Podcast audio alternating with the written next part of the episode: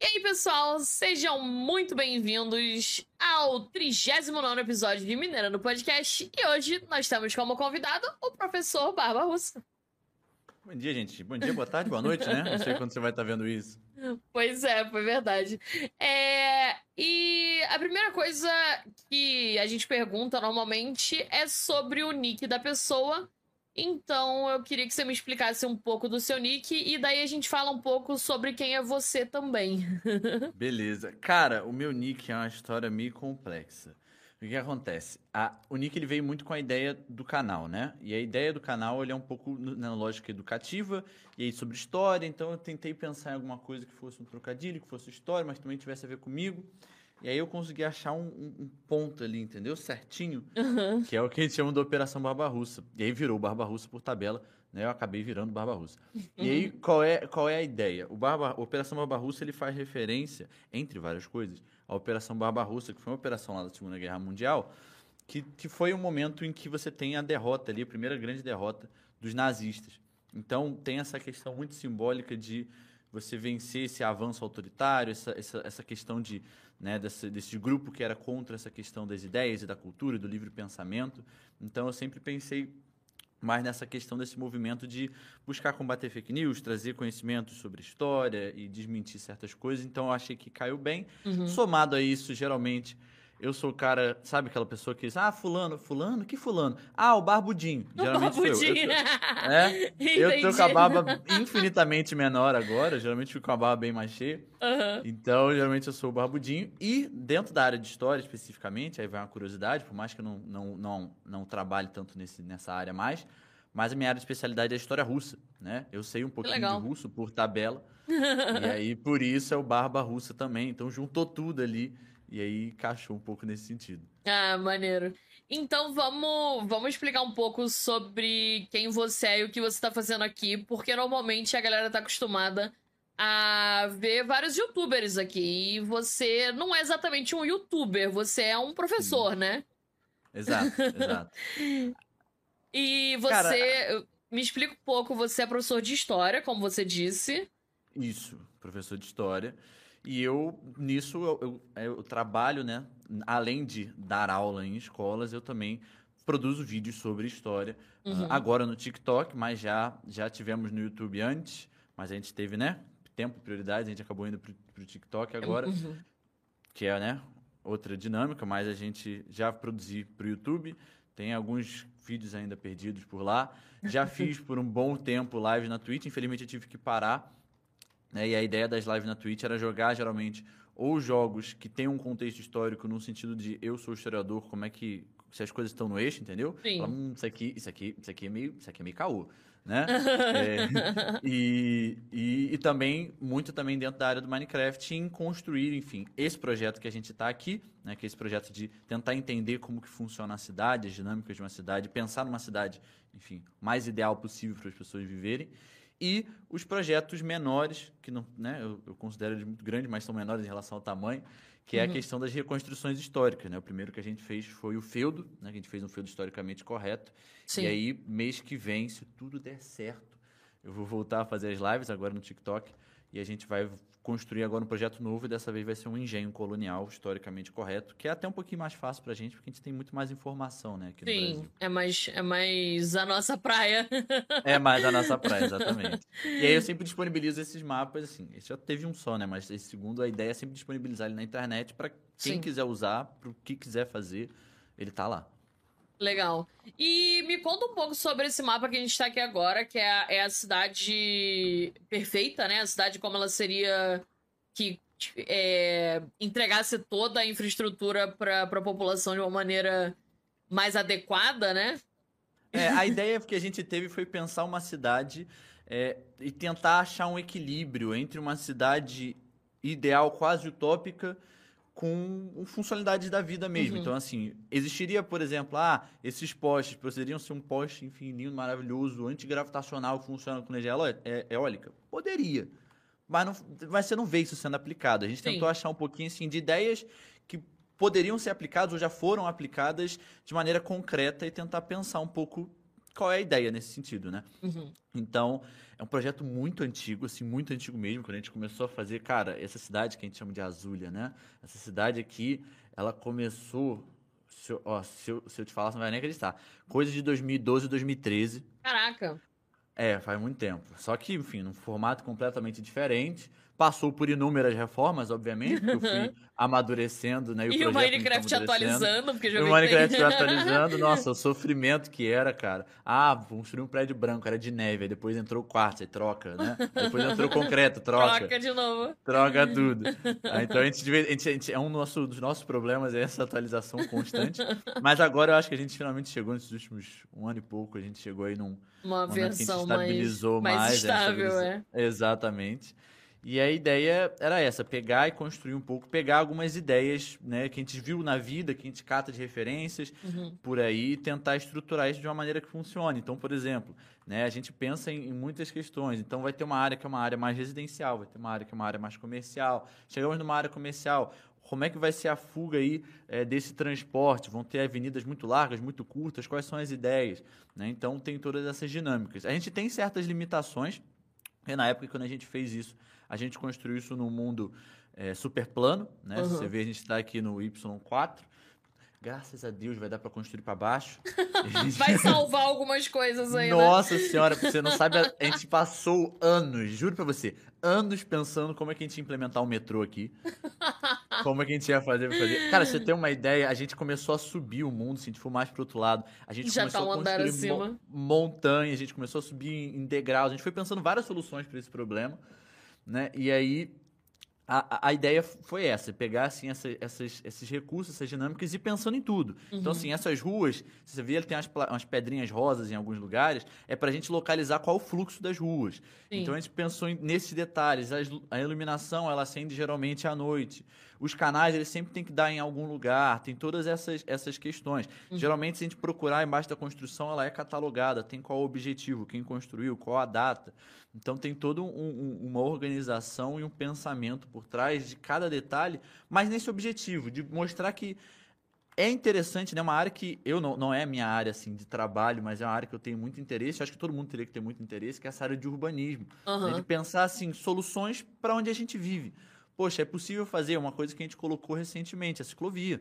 né? A gente construiu várias coisas ideais, mas a gente não construiu uma ciclovia. Então a gente falou, poxa, como é que a gente não vai ter uma ciclovia? É. né? Ainda mais ideal, a hoje em dia. ciclovia. É, Hoje em dia então, tá assim, sendo muito mais utilizado, porque antigamente tinha, você você encontrava ciclovias aí em alguns lugares, mas você não via tanta gente usando. Hoje em dia, a cidade tá evoluindo e as pessoas estão evoluindo, as pessoas usam até patinete, várias Sim, coisas que a gente sim. não tem, que a gente não tinha antigamente. Então é uma coisa realmente necessária hoje em É, dia. e aí, e aí é isso, é a gente fazer esse exercício de pensar como que a gente pensaria nessas soluções. E aí a gente pega soluções que a gente tem mesmo, valorizar o que tem, vira e mexe, porque esse, meu- eu tenho, esse projeto eu construo junto com um amigo meu que, que eu conheci através do Minecraft, já há uns 10 anos atrás. E aí a gente mora, ele mora em São Paulo, eu moro aqui no Rio de Janeiro. Então a gente tem referências diferentes, por exemplo. Ele, Sim. quando eu pensei nessa praia, eu falei, pô, vamos fazer uma praia que nem essa aqui, essa aqui, essa aqui. Eu mandei as referências pra ele. Ele, poxa, mas sabe uma dinâmica que eu acho legal? Tem uma extensão de, de, de terra que eles colocam aqui na fachada de Santos, que também é uma coisa maneira. Olha só. A gente, putz, espera aí então. A gente tem uma prática interessante aqui, uma prática interessante ali. Vamos juntar as juntar duas. e ver o que, que sai mais legal, ver o que, qual é a solução mais interessante. Sim. Então a gente foi pensando nesses, nesses detalhes. Por exemplo, essa aqui é a área da praia, que a gente foi pensar que a gente também tinha que ter uma praia. E se tem uma praia, e aí, como historiador, eu puxo muito para esse lado, né, a gente pensar um pouquinho até nas dinâmicas do desenvolvimento da cidade. Tem um centro da cidade que ele é mais velho, que ele tem construções mais velhas. Tem uma área da cidade que ela é mais nova e tem construções mais Uhum. novas. Tem a área mais do centro, mais histórico, que ela tem as rodovias, às vezes, um pouquinho mais curtinhas. Né? Então, essa- essas dinâmicas de como funciona uma cidade é o que a gente pensa para cá. E a ideia é que a gente construa e fique cada vez maior e que um dia a gente consiga abrir isso para o pessoal explorar, viver, sei lá, talvez um projeto de RP, alguma coisa nesse sentido. Maneiro. Muito É. interessante. É, Isso. Você falou que teve a ideia em 2012, né? 2000 por aí. E vocês têm feito isso desde então.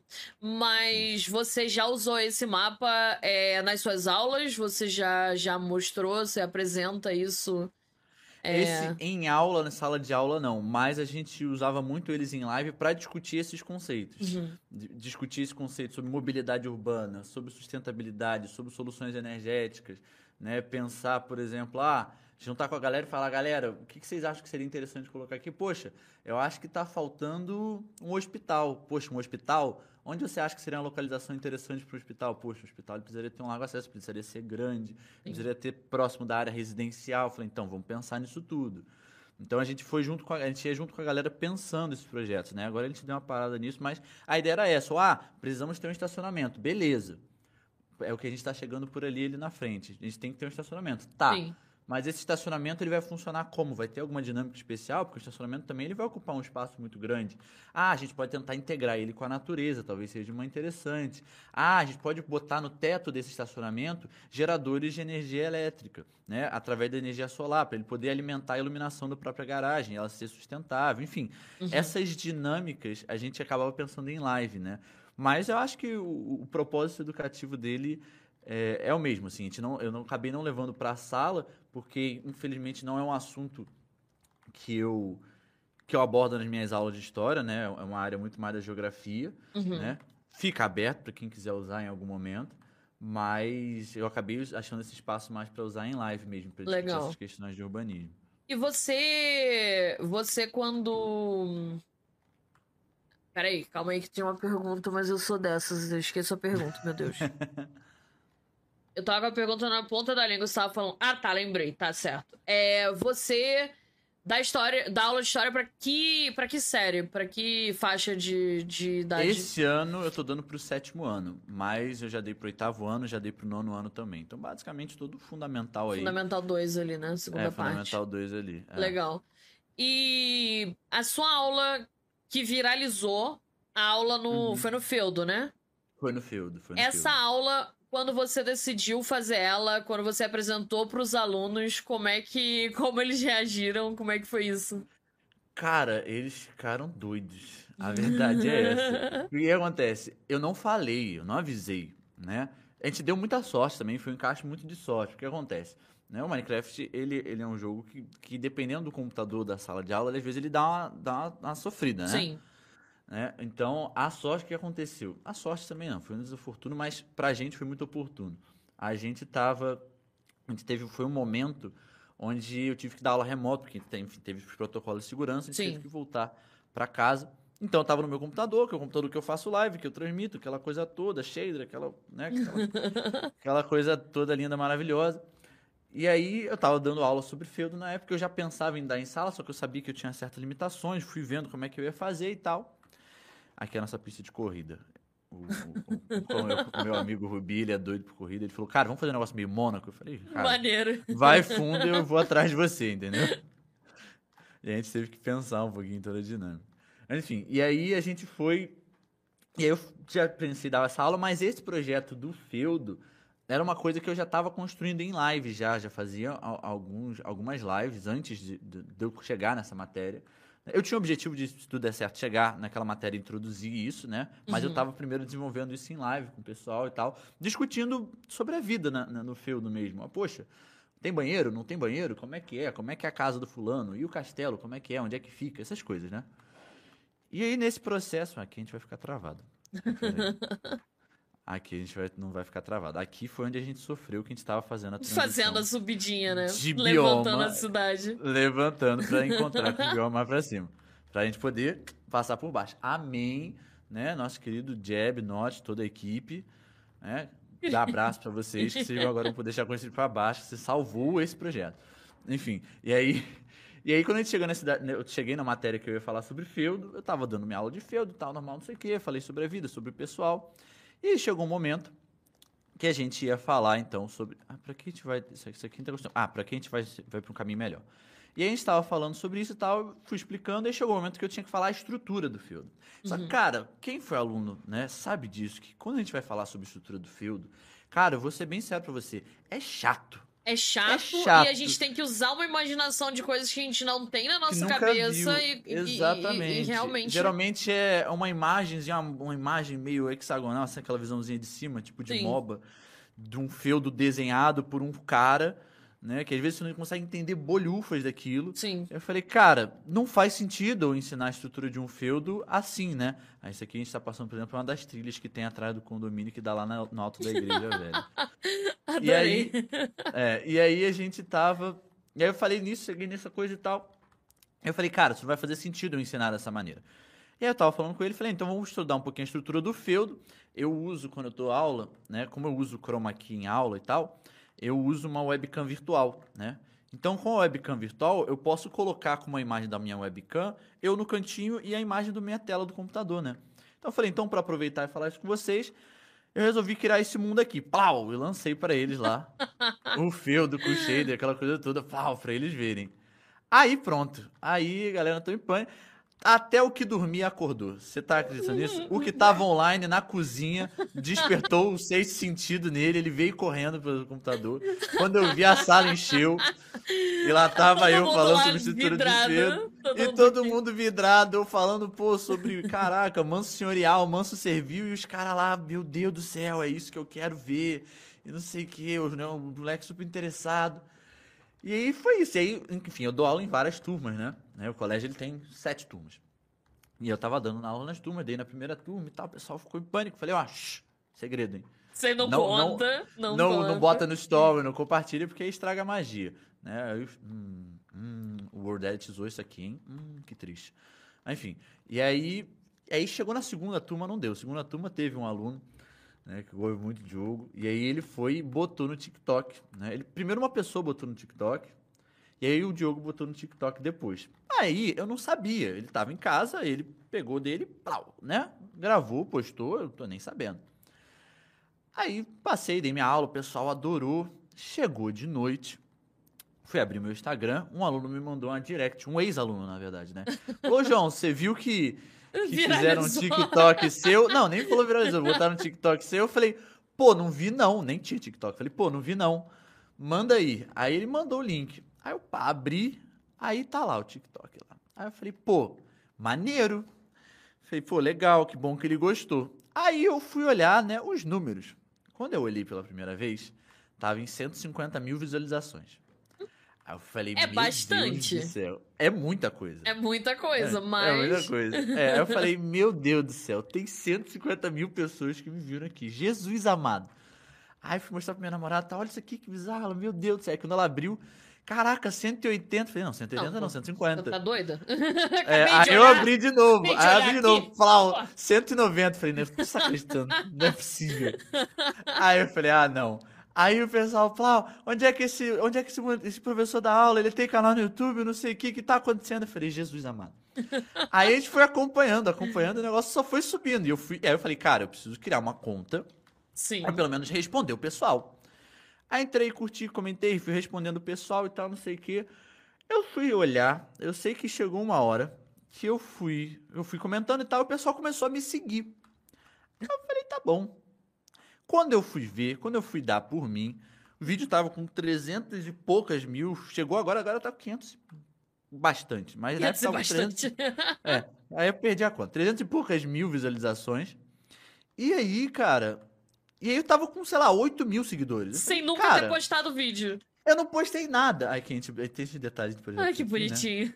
É, a gente criou uma horta comunitária porque é isso, é um espaço entre três prédios. A gente falou, cara, uma coisa que seria muito interessante numa área de convivência dessa Sim. seria uma horta comunitária, seria um negócio para as crianças brincarem. Uhum. Enfim, né? Eu cheguei a decorar esses apartamentos? Acho que ainda não. Mas tem uns apartamentos decorados em alguns lugares. E aí, ele ficou enorme. Eu tava no YouTube, tinha acabado de chegar em mil inscritos no YouTube. Tinha uns vídeos que já tinham, né, pego 3 mil, 5 mil visualizações, que pra mim já era, meu Deus do céu, Muita né? coisa, é. É isso, bombei.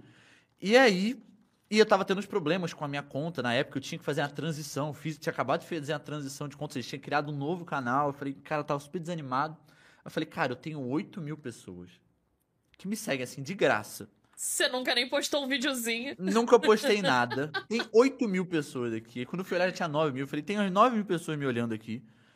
Eu não postei nada aqui. Cara, não faz sentido eu que tenho como objetivo levar a educação para o máximo de pessoas possíveis, ficar insistindo num projeto novo no YouTube, sendo que eu tenho 8 mil pessoas me esperando aqui. Aí eu falei, cara, momento que você partiu é. pro TikTok. Eu falei, vou pro TikTok, vou fazer um primeiro vídeo mostrando o feudo, porque O, ele. o- foi- o- o primeiro, eu vi, acho que o primeiro vídeo que você postou foi você assim, tá vendo esse professor? Sou, Sou eu, então vamos olhar aqui, é, exato. Aí eu falei, vou correr atrás, aproveitei que tava no hype, mandei. E aí eu sei, vamos voar um pouquinho pra cá. E aí eu sei que nessa, o meu vídeo, o dele tava com 500 e pouco, o meu pegou 300 e poucas mil visualizações. Caraca. Eu já tava com 25 mil seguidores, sei lá. Falei, cara, não posso perder isso. E aí eu comecei a fazer, comecei a fazer, comecei a fazer, né? Enquanto isso, fazia live na Twitch e tal. Vinha o pessoal na Twitch de lá e tal, não sei o quê. E aí, é, cara, uma coisa, inclusive, deixa eu comentar isso com a galera. Tem uma coisa que, eu descobri, que a gente descobriu que mudou a nossa vida, que agora a gente tá começando a fazer placa. Se. As placas com sim, mapa. Sim, isso é incrível. Nossa e senhora, tem isso- frame invisível, outra coisa sensacional também. Isso aqui Nossa, é salvou a minha vida. É, enfim. Aí, aí eu comecei a fazer por lá. Fiz no, e aí começamos a fazer bastante na focado mais em Azulha, porque eu eu tava meio enrolado por causa de tempo, porque é isso, né? Comecei a produzir igual um doido. E fui fazendo as lives aqui na Azulha, que a Azulha é um conteúdo que exige uma pesquisa menor, né? Porque é uma pesquisa histórica, Sim. né? De um, de um sítio, enfim, histórico, para ser historicamente correto, para ter esse cuidado que eu tinha né, com essas construções, dá um trabalho muito maior de levantamento de dados e tal, né? Uhum. O urbanismo atual é muito mais fácil. Sim. Então acabei fazendo, investindo mais nesse, né, nesse projeto aqui. Fizemos uma sessão pipoca, por exemplo, que eu construí o cinema. A gente foi ver um filme em live, botei um chroma key na tela e o pessoal entrou no servidor para ver e tal. Então, assim, foi bem divertido. E é isso, a gente fazia, a gente acabou fazendo bastante, foi nisso. Aí eu estourei e, cara, aí desde então fomos seguindo. Estamos nessa há seis meses já no TikTok. Nesses seis meses a gente pegou o quê? 14 milhões de visualizações. Caraca. Tenho 230 e bastante mil seguidores lá. E é isso, entendeu? E agora estamos indo. E você. Você falou, né, que sempre teve interesse nesses, nesses negócios de combate a fake news e tudo mais. E com tudo isso que a gente tem hoje em dia, é, você tem feito conteúdo focado diretamente em responder a fake news?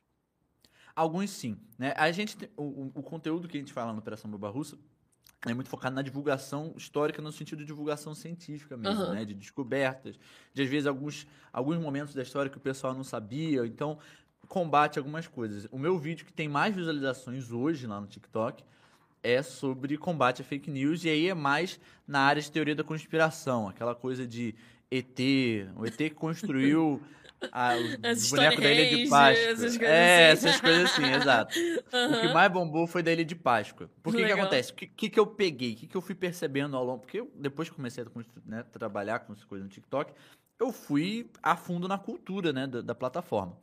E, cara, infelizmente, uma coisa que dá muito certo lá é a teoria da conspiração nessa vibe de mistério, sabe? Você vai Sim. construindo um suspense pra você dar aquela coisa mirabolante. Eu falei, cara, vou usar isso a meu favor. Porque eu sei que se eu começar falando que a Ilha de Páscoa não tem nada de alienígena, que foi feita dessa maneira, que Ninguém em comparação é extremamente broxante, eu falei, Ninguém cara, então. É, eu falei, então, quer saber? Vou jogar o jogo. E aí eu comecei, você não acha estranho que tem essas estátuas gigantes aqui, que pesam toneladas e tal, não sei o quê? Eu fui, então isso tudo, isso tudo, isso tudo é muito estranho. Então só tem uma solução, foram os alienígenas. Aí eu corto e falo, não, não, gente, é isso. Aí eu boto um vídeo que é um vídeo borocochô da galera puxando, né? Foram testar, né? Existe arqueolo- uma parte da arqueologia que é a arqueologia prática, do tipo, ó, Eles vão lá temos e. a teoria que construiu isso. Será que dá pra fazer mesmo? Então vamos pegar os instrumentos da época e ver se A faz. gente vai dar um jeito, né? Eu- É, e aí é uma isso. galera com as cordinhas amarradas na pedra, puxando de um lado pro outro pra ela ficar. Sabe quando você tem a caixa pesada, você arrasta pra um lado e pro outro? Aham. Então, é dar isso. Foi, aquela- assim que eles, foi assim que eles fizeram. Não foi um- a nave, né? Só que é isso, eu peguei a galera, a galera foi investida achando que ia me ouvir falando de alienígena. Quebraram a cara, E tiveram lá, uma quebraram a aulona. cara. É, que tiveram uma aulona, entendeu? E aí é isso. Então uma galera. Porque é isso, eu também falei que, pô, não adianta eu ficar desmentindo fake news pra convertido. Sabe? Sim. Não adianta eu falar que a Ilha de Páscoa não foi alienígena pra pessoa que sabe que é alienígena, entendeu? Não construiu Ilha de Páscoa. Eu Sim. tenho que falar com a pessoa que acha. Sim, né? com certeza. Como é que eu vou chegar na pessoa que acha? Fazendo Jurando ela, ela- fazendo, fazendo ela vídeo achar que, ela vai realmente- achar que eu vou falar sobre alienígena. Então eu jogava isca e depois eu puxava, entendeu? E aí, cara, esse vídeo deu tão certo. Foi o dia que eu tava levando minha mãe pra tomar vacina. O dia deu, esse vídeo deu tão certo que ele tá hoje, ele tá com 3 milhões e 600 mil views. Caraca. É. Pra você ter a ideia, o, sabe o Mário do Rui, Letícia? Então, sim, sim. ele adorou o vídeo e botou lá, faz da linha de Nazca. Eu falei, vou fazer. e nesse dia eu, lá, uns 30 mil seguidores só nessa brincadeira. Caraca. Então, assim, tem esse foco na fake news nesse sentido. Assim, eu tenho um quadro que é isso. Então, sei lá, tem um pessoal no, no, no TikTok que jura de pé junto que existiram gigantes, ciclope, essas coisas. Né? Aham. E aí eu vou também, ah, pego aquela imagem bem fake mesmo. Ah, você acha que é isso aqui? Porque o pessoal jura, usa a imagem de um, de um crânio de mamute, porque ele tem um buraco né, na entrada, que parece Aham. muito que é um crânio com um olho. Eu falei, pô, aí eu falei, sabia que, que, que existiam realmente os ciclopes? Aí eu falo um pouquinho sobre os ciclopes, aqui, ó, você tá vendo? Acharam um fóssil, não estão querendo te contar, não sei o quê. Eu falei, não, gente, mentira, isso aqui, ó, é um cabeça de mamute, mano. Para de ser trouxa, pelo amor de Deus. Muito bom, adorei. Entendeu? Então, é um pouco nesse sentido, assim. É mais de. Não é um, um combate a fake news nesse sentido mais sério, Uhum. porque é isso. é- é- você tem que jogar o jogo da plataforma, né? Você na Twitch sabe disso muito bem. Sim, sim. Não adianta você. Assim, óbvio, você tem que fazer o que você quer, mas é aquilo. Você também tem que fazer o que a plataforma quer e o que o seu público Eles quer. esperam de você, né? Exato. Então, cara, eu fui nesse conteúdo mais, mais criativo mesmo, nesse sentido mais de, de jogar a isca, porque eu sei que é o que a galera vai ver. E o meu objetivo não é que, enfim, a galera que já sabe disso veja. Eu quero que a galera que realmente acredite, todo mundo veja. Então, pra todo mundo ver, eu tenho que, tenho que dançar conforme a música. Jogaram um baldinho de água aqui, né? É, exatamente, exatamente. Dá pra ver claramente onde foi a água, coitada. Mas faltou, um, faltou um, uma calçadinha aqui nessa, nessa, nesse É, viaduto essa aí. é porque a passagem desse viaduto ele vai ser feito por aqui. Ah, tá, entendi. Ah, Entendeu? tá. Tem uma passarela aqui, esquematizada. Tem uma passarela. Entendi. passarela, tem todo um, um negócio arquitetônico. pá. entendi, entendi, faz sentido. A ideia inicial era a gente fazer uma árvore cheiona e tal, só que a gente olhou os galhos e falou, ficou tão poético. Vamos largar tá bom, umas né? luzes. É, e ficou assim, entendeu? Aí foi isso. Aí ele vai passar pra cá. Aqui tem as construções velhas. Aqui é o que a gente chama do depósito. Tanto é que tem um monte de bicho, porque aqui era a área rural, entendeu? E a gente falou, esquece. Aí aqui é o grande depósito, entendeu? As construções mortas e velhas do. Entendi, cê- jogam tudo pra cá. A gente joga pra cá, gente- se a gente for reformar, a gente fica pensando, reforma, destrói, não sei. Joga aí. Caraca, que maneiro. É. Mas tem muito. Cara, é- tem muita coisa. Esse navio, por exemplo, você tem a ideia, ele é de 2013. Caraca. Ele é de 2013. Ele é, ele é, ele é, ele é histórico, entendeu? Ele é histórico. Tanto é que a fumacinha é na teia, né? O É clássico. verdade, agora hoje em dia tem até fumaça de verdade. É, exato. É o clássico.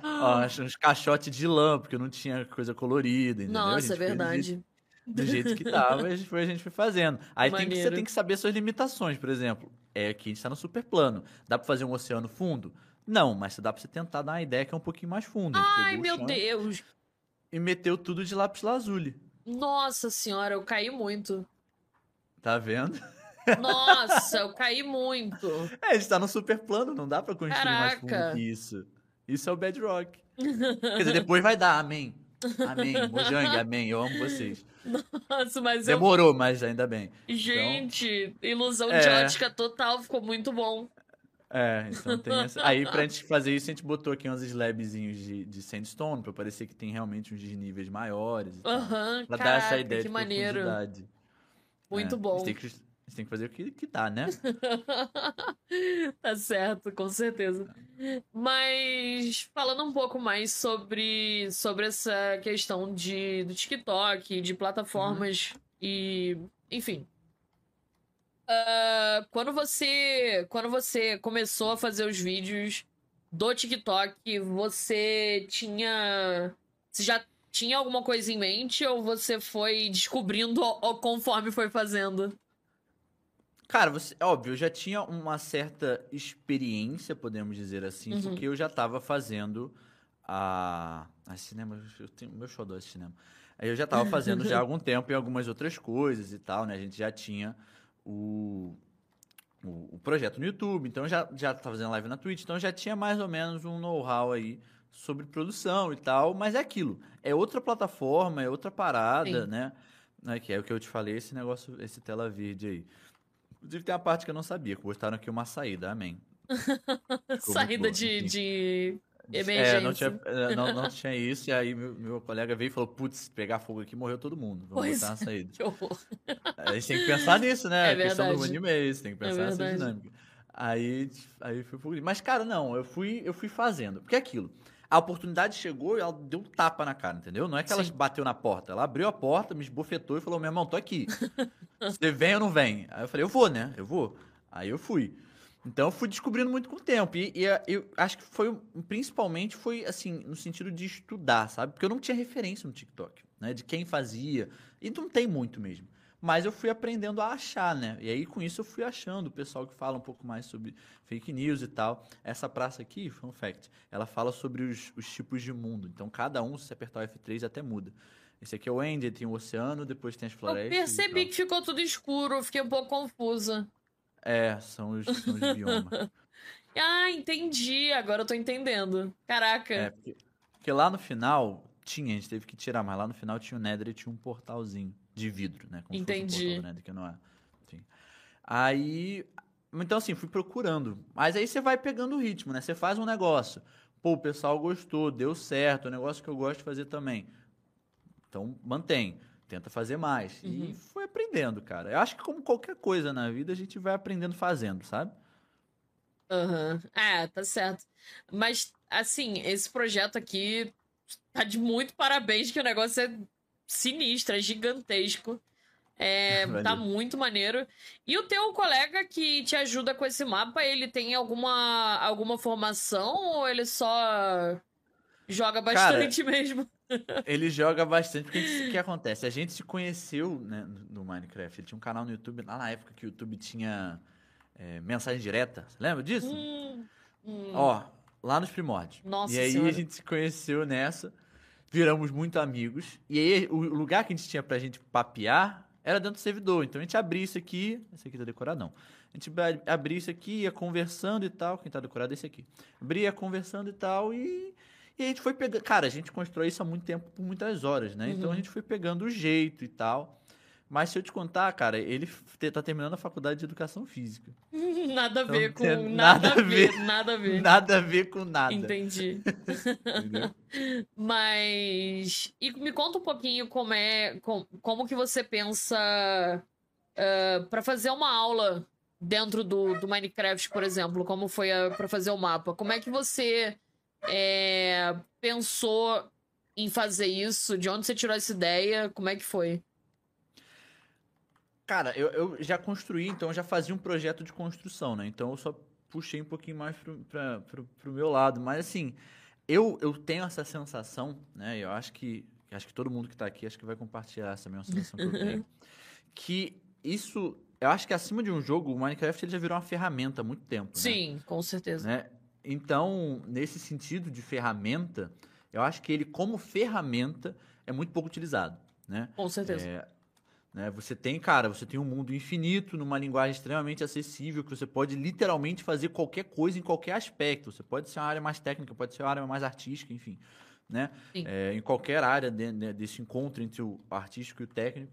Então, tem muito potencial aqui para muita coisa, especialmente do ponto de vista educacional.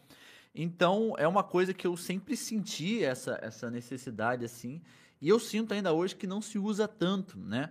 E, e é uma coisa que eu, que, eu, que eu luto muito nesse sentido, assim, de tentar trazer mais. E eu acho que a própria plataforma, e agora né, puxando um pouco a orelha, eu acho que a própria plataforma dificulta um pouco, né? Ela tem o, o Education Edition, Sim. né? Que é o Minecraft versão de, né, educacional, de é. educacional e tal. Só que, cara, eu, por exemplo, eu que falei, vou usar. Ih, acabou. Eu falei, vou usar. Tá em obra. Esqueci de botar a placa. Eu falei, pô, vou usar, né? Aqui é o trilho do nosso metrô. Amém. Metrô aqui não é metrô, né? É trem. E aí, aí eu falei, poxa, vou usar. Aqui é a área que a gente vai construir da área comercial. Aqui tem uns prédios perdidos, largados ainda. A gente tá reformando. Ah, tô vendo. É, tem uns prédios impedidos. E aí eu falei, cara, vou, vou usar assim, mas é aquilo. Eu acho que, cara, dá pra usar muito. Eu fui usar o modo education, fui, falei, vou baixar. Cara, nem que eu, assim, queria ver se conseguia a versão teste e tal, mas que eu não consiga, que eu compre. Você precisa ter uma conta é, oficial do, do- da organização Microsoft de Educação. Aí eu falei, pô, beleza. Quanto isso Lá custa? vou eu. Vou, vou, vou atrás, né? Aí eu fui atrás. Quando eu vou atrás, Não, para você ter um negócio da Microsoft, você precisa que. Como é que era? Você precisa que a Microsoft vá na sua escola, aprove a sua escola e você paga não sei quanto por mês para você ter acesso Por a isso. mês tem que pagar ainda. mais tanto para pagar o Education Edition. Eu falei, cara, mas se eu for professor, sei lá, de um projeto, cara, educacional, sei lá, voluntário, eu não vou poder usar? Não. É isso. Não vai. você não vai. Paciência. Então, assim, eu acho que nesse sentido, eu acho nobre o fato do Minecraft ter esse objetivo, assim, vamos fazer uma questão educacional.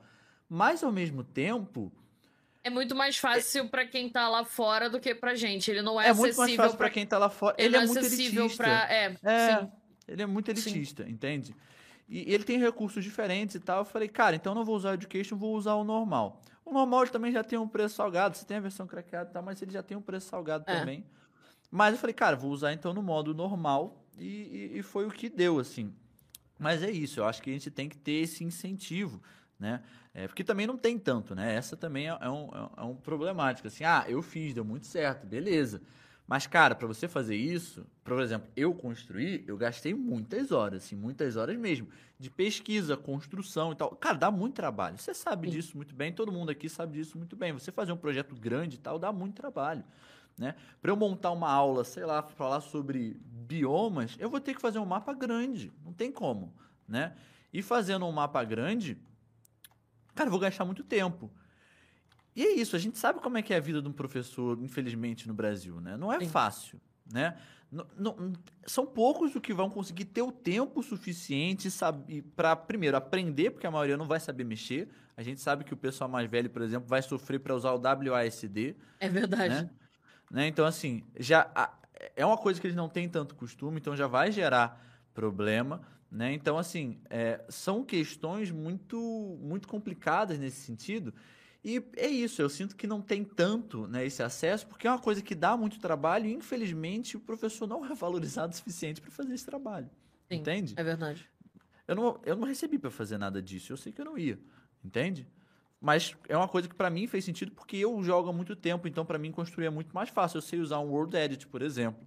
né? Então, se eu precisar arrancar um pedação gigante de terra, eu vou conseguir fazer rápido. Uhum. Eu tenho certeza que uma professora, sei lá, da alfabetização já dá aula há 35 anos, Não vai saber. ela não vai saber Não vai fazer ter isso, ela vai ficar vai igual falar, uma doida, um por um, não vai ter paciência, não vai fazer. É.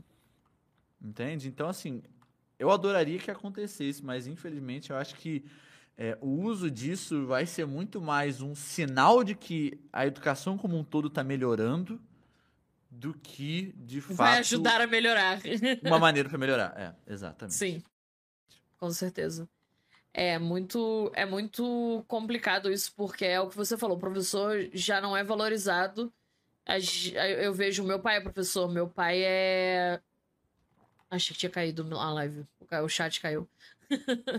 o meu pai é pedagogo e eu sei como é que como é que é complicado as coisas. E achei você, sem querer. Aqui é o nosso metrô aí, ó. É, tá ficando massa. E eu sei como é que é isso de, de da falta de valorização do- dos professores e acho que é uma situação muito complicada porque no Brasil, pelo menos, a gente percebe que quem é professor é, por- é professor porque ama. Porque não E- sabe fazer outra coisa, a verdade é essa. Porque, assim, não no sentido de assim, ah, não consegue fazer outra coisa, mas é que, assim, não consegue viver sem dar aula, Sim, entendeu? Não sim. consegue- é, não consegue viver É sem porque, dar aula. é porque ama, tá fazendo isso porque É, é realmente é, porque a ama vida da mesmo, pessoa. é. Porque. Porque não faz sentido se for de qualquer outra razão. Infelizmente, a realidade é essa, né? Porque é isso, cara, vai te dar muito trabalho. Cara, a recompensa, pra quem gosta de dar aula, é uma recompensa que nada paga, nada paga. Mas é aquilo também. Você vai ter que sacrificar muita coisa, Sim. né, cara? É uma área que ela é muito desvalorizada em muitos sentidos. É, então, é complicado. Eu adoraria. Inclusive, é um dos motivos, por exemplo, eu já escrevi isso num, num artigo que me chamaram para comentar, que é um dos problemas, por exemplo, que, que não, no Brasil não existe essa atualização? Por que, que não se usa tanto Minecraft? Por que não usa essas coisas? Cara, porque a gente tem. A maioria dos professores que temos hoje são mais velhos, porque o pessoal mais novo não quer ser professor. É verdade. Infelizmente, o problema é esse. O pessoal não quer ser professor. E você nunca vai ter uma atualização tecnológica. Cara, aqui tem um segredo que eu preciso achar onde é que tem. Peraí, Aqui. É porque a água que sai daqui, ela vai lá pra lagoa. A gente fez um cano pra isso. Caraca! Aqui. É só você entrar aí e nadar. Meu né, Deus! apertado. Aí. Enfim. Que Aí. bizarro, que maneiro. Tu pensou em tudo mesmo, caraca. É, e aí, cara, foi, foi, então assim, não tem tanta pessoa assim, que- disponível que tá afim de fazer, cara, dar aula, então com isso não vai ter a galera mais nova que tá confortável com essas tecnologias e Sim. com essas mídias para usar, Uhum. né? Então, isso vai levar, assim, a, a, a- É isso, vai demorar muito mais para a educação brasileira se modernizar nesse sentido. Então, para a gente resolver isso, para você ter Minecraft na escola, você precisa ter um professor que esteja incentivado a fazer o trabalho dele, sabe? Sim, No com sentido- certeza. profissional mesmo, assim, que esteja recebendo para isso, que tenha condições mentais para isso, né? Porque, cara, é uma vida puxada, assim. No, no jeito que tá hoje, é uma vida muito puxada. Você, você dá aula na, na rede particular. Aula na rede Na rede particular. particular. E você é, percebeu alguma. ah, com, esse, com esse negócio de, de aula online e tudo mais, você percebeu Uhum. que. É, eu, eu não sei, eu não sei explicar direito, mas teve muito problema com, a- com relação a essas, essas aulas online aí. Teve muito, teve, muito problema. Tem muito Então, prejuízo também. Tu pode usar sim. o termo técnico, prejuízo pedagógico, sim. E você percebeu, você conseguiu, você acha que você conseguiu é, passar a- o, teu, o teu conhecimento que você queria de maneira satisfatória, digamos assim, nesses últimos um ano e meio aí, um ano e um pouco mais de meio? Cara, eu vou te falar, isso é muito doido, né, de pensar isso. Mas eu sinto que eu consegui passar isso muito mais ano passado do que esse ano. Porque esse ano eu já comecei o ano, né, na Instituto Privado, a gente já começou o ano no modelo híbrido. né? Sim. E o modelo híbrido, cara, quem é aluno sabe disso, é muito complicado. E pro professor, então, cara, é uma doideira, é uma doideira, é uma doideira, é uma doideira. Porque é isso, você vai ter uma turma com 25, por exemplo, a minha turma, você vai ter 25 que vão estar lá na sala, vão ter 15 que vão estar em casa, e aí você vai ter que, obviamente, cara, sempre tem, tem, tem os alunos que são mais, né, com noção, mas tem os alunos que são sem noção que você vai ter que ficar, meu amigo, olha a máscara, meu amigo, distancia, meu amigo, não gruda no amiguinho, meu amigo, né? Puxa essa máscara, tira essa máscara debaixo do nariz, pelo amor de Deus, né? Você tem, você tem essa dinâmica. Aí você tem que fazer as dinâmicas de sala normal, organizar a turma, comportamento da aula, escrever coisa no quadro, fazer a chamada, né? Às vezes sempre tem aqueles imprevistos, todo mundo sabe disso, né? Você tá na sala, de repente, pau, o menino, sei lá, né? Vomita, você fala, meu Deus, o que tá acontecendo? Ou, sei lá, o menino cai da cadeira brincando de balanço. Sabe essas coisas, né? Você sabe que, como é que é, Uhum. né? né? Se você nunca presenciou isso, você foi quem sofreu disso. E aí, né? É, Sim, é verdade. É verdade. né? É verdade. E aí. E então, assim, já tem essa dificuldade natural. Dar aula presencial já dá trabalho. Isso aqui foi um. pro- Cara, esse projeto aqui é muito doido. Cara, esse projeto aqui é coisa de doente, cara. Não vamos nem falar sobre isso aqui. Vamos só ignorar. Eu preciso localizar. Cara, às vezes eu, eu vou te falando. É um negócio. Esse lugar é tão grande que às vezes eu me perco. Eu preciso localizar onde raios eu botei o hotel. Ah, não, o hotel fica pra lá. Tá. E aí. Falta de um mapa é difícil. E aí a gente. Então, assim, teve muita dificuldade. E aí você tem que entrar na aula online. Cara, é aula online. E o pessoal do online ele sempre vai ter um prejuízo. Isso é fato. Porque eu vou estar no presencial, cara, eu vou ter que dar dando atenção pra pessoa que tá na minha frente. Vai ter a questão da câmera, mas às vezes, cara, pra eu estar falando com o pessoal, às vezes não vai dar pra eu ficar é, de frente à câmera 100% enquadradinho. Cara, às vezes o microfone ele vai, às vezes o microfone estraga um pouquinho, só que, cara, não dá tempo. Se eu parar pra ficar ajeitando as coisas, eu vou perder a aula, então você vai do jeito que dá. Uhum. Então, assim, é, nesse sentido, eu acho que se perdeu muito tempo fazendo as coisas funcionarem do que Realmente. necessariamente passando todo o conhecimento que eu gostaria. Esse aqui é o meu caminhão da, da minha marca de Fórmula 1 vermelhinho. É o. Muito bom. É, é, e aí. Até fica pra cá? Fica pra cá. Pra cá? Não, pra lá. E aí. Cara, eu me perco às vezes, é difícil. Tem que baixar o minimapa, pô. Tem o minimapa, é, tem que molezinho, meter um minimapa aqui, é. A gente tem o, aquele mapa no, no, no navegador, mas mesmo assim, por maior trabalho. É. Enfim, e aí... Ah, resquício de Casa Velha ali atrás. e aí... ah, então, assim, eu tive um prejuízo muito grande nesse sentido. Então, assim, eu acho que esse ano, muito mais. Porque ano passado, querendo ou não, tava todo mundo online. Então, se tá todo mundo no online, o meu esforço para ensinar é exclusivamente na modalidade online. Sim.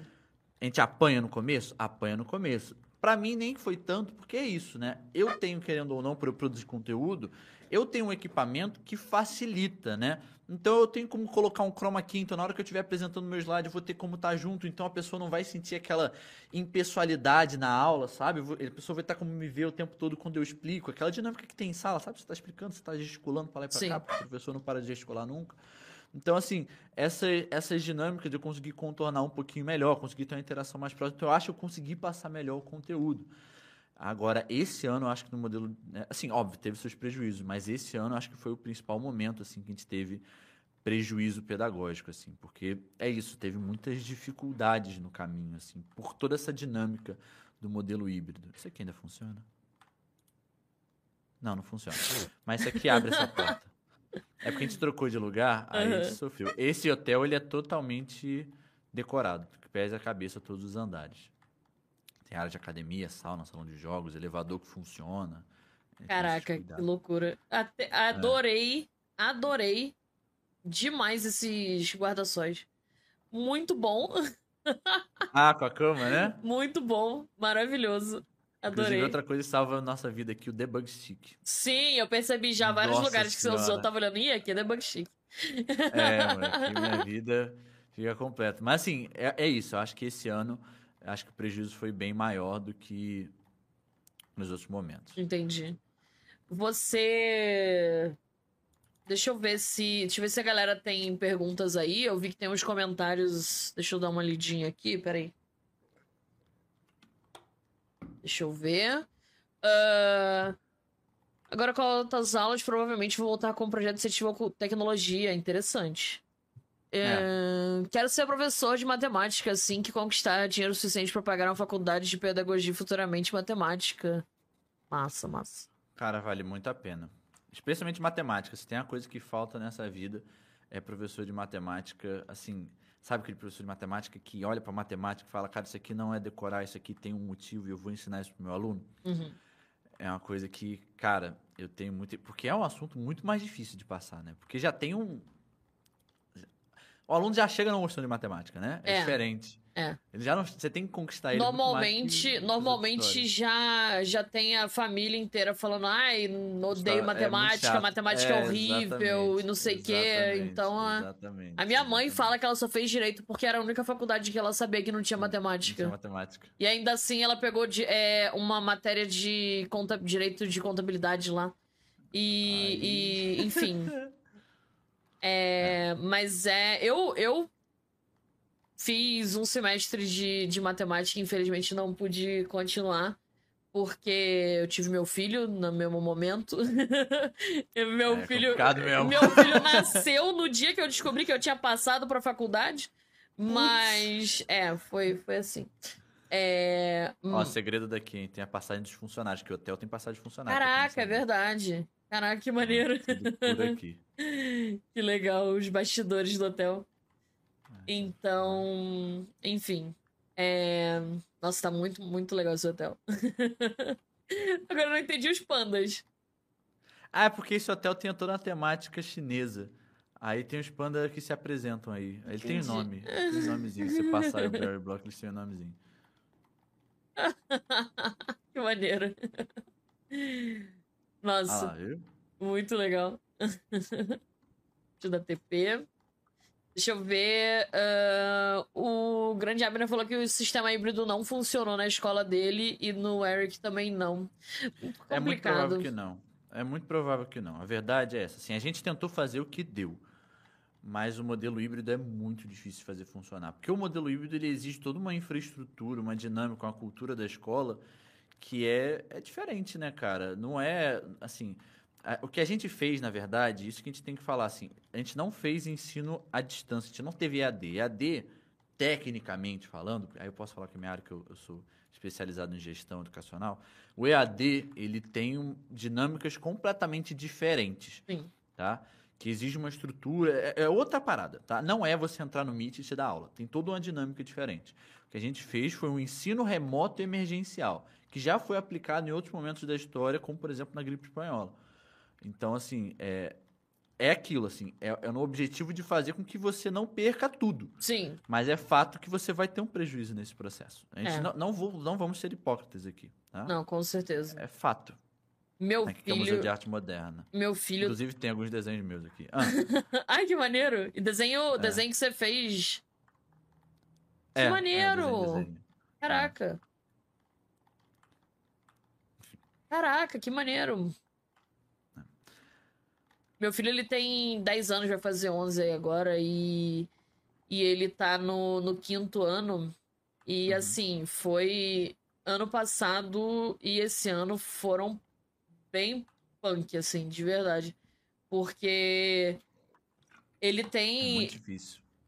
você consegue ver que, que não, não tá fixando nada ali. Tá- só passando, só tá passando É. informações ali na tela. Não é. Não... Porque é isso também, assim, cada aluno, isso, isso é uma coisa que a, o, o grande, a grande diferença que faz um professor não é se ele sabe muito a matéria dele. Uhum.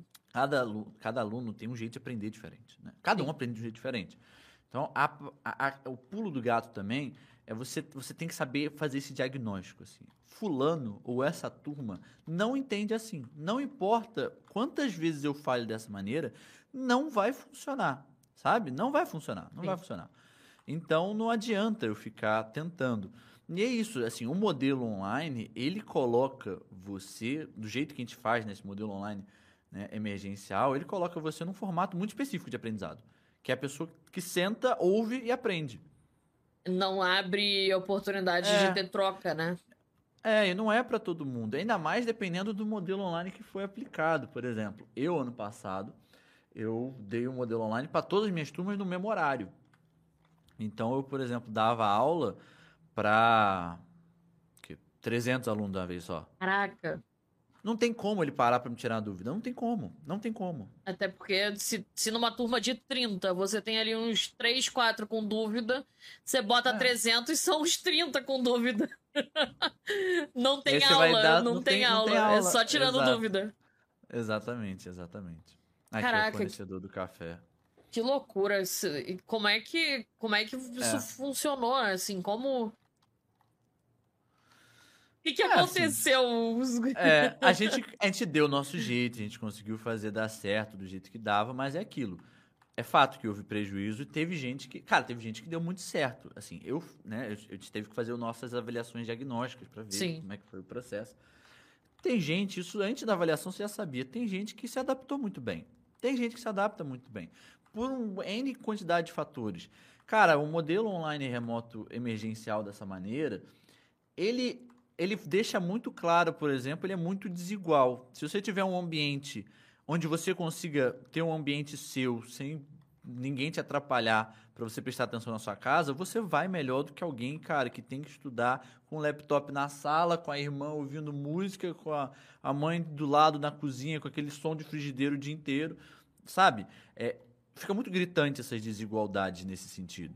Então é isso, vai ter gente que vai conseguir, por N fatores, por, por ser, pela personalidade dela funcionar melhor, as vivências dela, pelo, pelo ambiente que ela tá ser propício para isso. Tem gente que não, não funciona dessa maneira, não aprende dessa maneira, não ainda tem um ambiente assim- que permite isso. Ainda assim, mesmo com o ambiente ideal, ainda vai ter o aluno que, mesmo assim, não consegue, que é o caso do meu filho. É, É a assim, variação de cada um também, né? Ele tá lá no quarto, não tem ninguém do lado dele, não tem, não tem mas, é, nada. mas para ele não funciona. E não pra ele funciona. Simplesmente dá pra perceber claramente que ele tem dificuldade, entendeu? É, E, enfim. aqui é o nosso Caraca, parcão. que maneiro. É o parcão. É, cachorro. o grande Abner perguntou. Ele falou que você tava falando sobre deixar o ensino mais tecnológico e tal, mas é complicado pela idade dos professores. Se você não acha que deveria partir dos alunos essas in- iniciativas tecnológicas, nesse caso, de professores mais velhos. Acredito que tenha como ajudar sim, tá? Não vou falar que não. Mas é aquilo. É, é um trabalho que é muito complicado, assim. A partir dos alunos, significa que você vai ter que ter um aluno que, Que ele tenha o que ambiente, tenha que esse ele tenha ambiente, co- que tenha conhecimento. know-how, que, que consiga fazer todo esse processo. Sim. E é diferente você saber fazer e você saber ensinar. É verdade. Com Entende? certeza. Então, assim, tem essa, essa dificuldade. Aqui é porque tem um sistema aqui que ele fica iluminando. É aquele negocinho que roda, sabe? Ah, entendi, entendi. De parque, aí a luzinha fica subindo e descendo. Esse, esse, por exemplo, esse negócio aqui funciona, esse carrossel. Se você sentar aí, dá pra ficar girando. Que maneiro. Adorei. Aí, ó. Vai lá. Aí, pronto. Muito bom, muito bom. Mas é, é complicado realmente isso de você conseguir. É bem diferente, né? Você saber e você conseguir passar pra uma pessoa o que você sabe. E, e eu É. consigo perceber isso porque. É. Tem coisas que, que. Nossa, mexe tudo, gente. Que Ele isso? funciona, Ah! Funciona. É muito bom, cara. É muita criatividade aqui. É um negócio que não tem. Nossa senhora. Muito maneiro. Caraca, que barato. Tenta montanha russa aqui, gente. Que isso. É, também funciona. Obviamente, que aí é mais fácil. Aí é né? mais fácil, é, pode crer. É, s- como foi essa transição de aluno para transição, né? Desculpa. Como foi essa transição de aluno Transição. para professor? O Lu me perguntou. Cara, no começo é um pouco estranho, não vou te negar, não. Porque, ainda mais no meu caso, o que acontece? Eu fiz, né, eu estudei lá, meu quarto ano do ensino fundamental até o terceiro ano do ensino médio. E eu voltei pra lá, na verdade, como estagiário, né? Eu Uhum. voltei- no segundo período da faculdade, ou seja, tinha passado seis meses que eu estava longe do colégio. E aí eu voltei para ser estagiário no colégio de novo. Então, assim, eu era no terceiro. Quando eu entrava, às vezes eu entrava em sala, porque às vezes o professor faltava para dar continuidade, aplicar algum material. E já rolou de eu entrar no terceiro ano do ensino médio. E o terceiro ano do ensino médio naquele ano era o segundo ano do ensino médio quando eu estava no terceiro. Então a galera falou, o que você Caraca. tá fazendo aqui? Eu falei, meu querido, eu estou aqui dando aula, dá licença. Né? Então, que e teve bizarro. professores que demoraram, assim, ou tava com vergonha, demoraram a reconhecer que ele entrava assim na coordenação, às vezes ele olhava e falava, O que você tá fazendo aqui? meu aluno? É, eu falei, fui, fui aluno, assim, do quarto ano B, 2007. Aí ele falou, ah, é verdade. Muito bom, que É, loucura. e aí são as coisas, é isso, isso são- é isso, né, e com o tempo demora pra se acostumar a certas, certas coisas, né. Sim. Ah, peraí, tem, tem, um, tem uma dinâmica aqui, tem um joguinho aqui que ainda funciona. Acho que funciona esse aqui. Deixa eu ver se ele funciona ainda. Funciona. É só configurar. Se você vier aqui, você tem como arremessar e ver se você acerta ali. Deixa eu só te pegar uma bolinha de neve. Que é aquele jogo de derrubar a lata. Só que assim é muito fácil, né? Então segura aí. se tudo der certo, ele funciona. a lata, no comigo. caso, é a. A bolinha. Não, não. Segura aí. Ok. Olha, olha reto pra lá.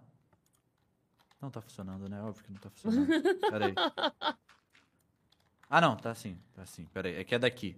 É, você fica aí e eu vou pra cá. É isso. Fica aí. Quê?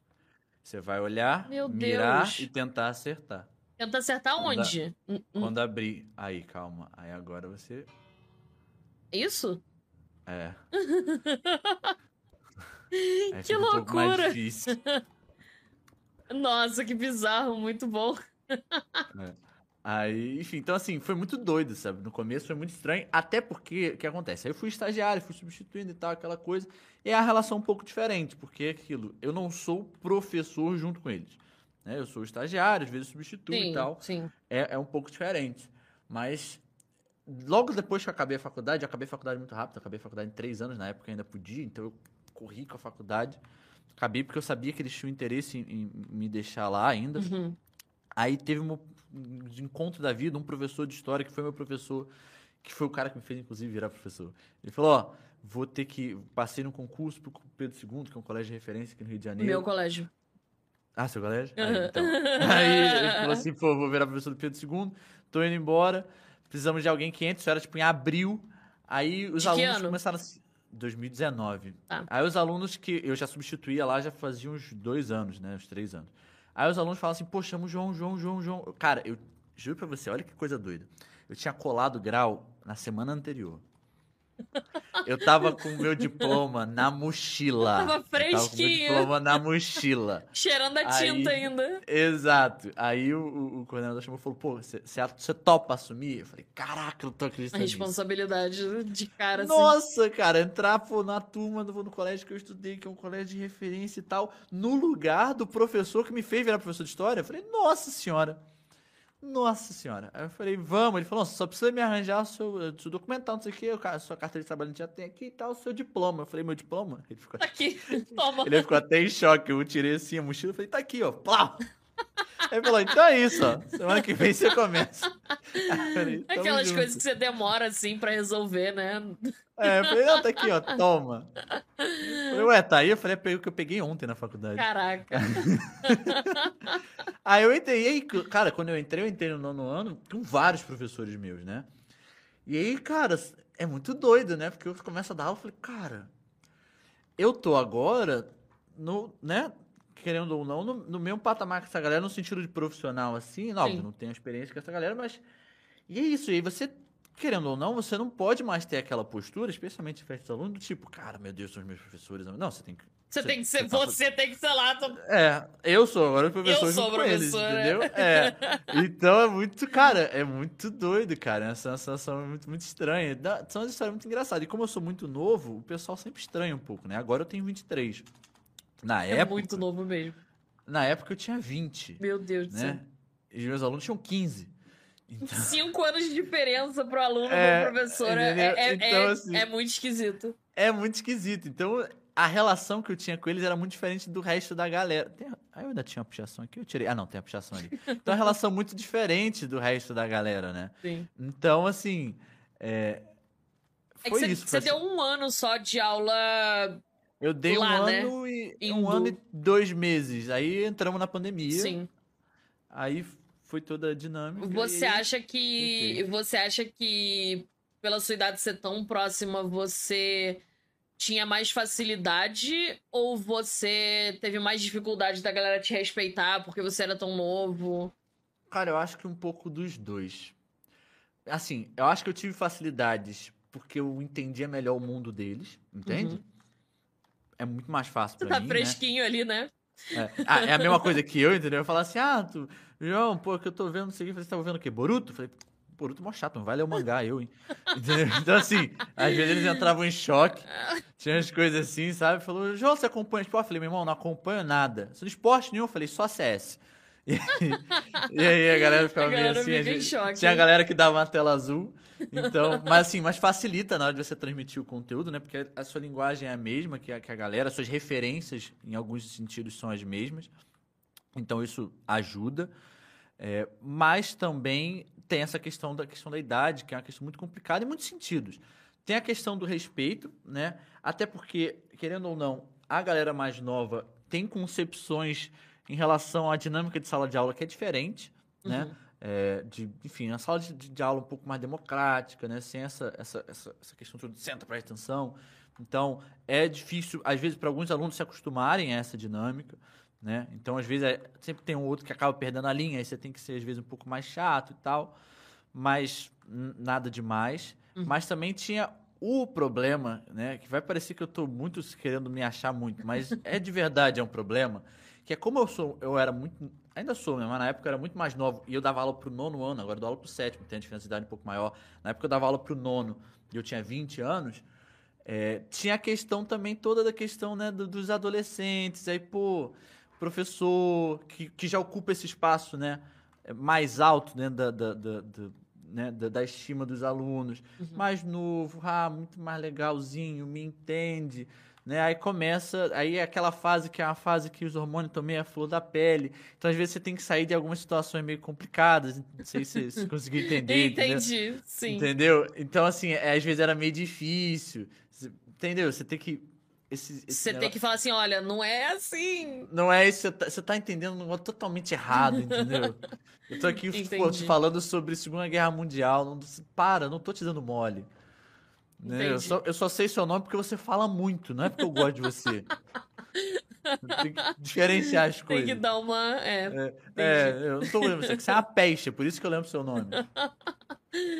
É, Igorito, é sobre isso que ele tá falando, Igorito. Acho que você, você não pegou a sutileza do assunto. É, é essa é, é, é, é o Se ponto, ofender. né? Ah, tá. Boruto é ruim se ofender quem gosta, mas é ruim. O mangá é bom, o mangá é bom. Vou defender, o mangá é bom. É, deixa, eu ler, deixa eu ler o comentário do, do Yumi que ele pediu aqui. É, senhor Russa, ele disse. Qual seria, qual seria o grau de formação e quais qual seria o seu grau de formação e quais formações o senhor tem? Acreditando, acreditando que algumas pessoas têm mais, info- mais formações do que necessariamente do que necessariamente na área que atua. Acredito que ele quer dizer assim, tem gente que tem muito mais formação do que realmente precisa pro que ele tá fazendo. Hum, entendi. Cara, no meu caso nem tanto, porque assim, não deu nem tempo, né? A verdade é essa. Não deu nem tempo ainda, eu tenho 23 anos, a pandemia também me deu uma freada em algumas coisas, né? Eu falei assim, ah, Você vou entrar tinha, no... você pretendia fazer É. mestrado ou Eu pós-graduação? pretendia fazer um mestrado e tal, Uhum. mas aí, pô, falei, pandemia, eu falei, cara, não, não vou, sabe? Falei, não vou me prestar isso, eu tô muito novo, tempo, tenho tempo de sobra ainda, não vou Uhum. fazer um mestrado, não vou perder por um negócio que eu sou super animado pra fazer pesquisa, cara, no Google Meet, entendeu? É. Eu não vou gastar essa oportunidade num negócio desse, eu tô muito novo, tenho muito tempo pra fazer.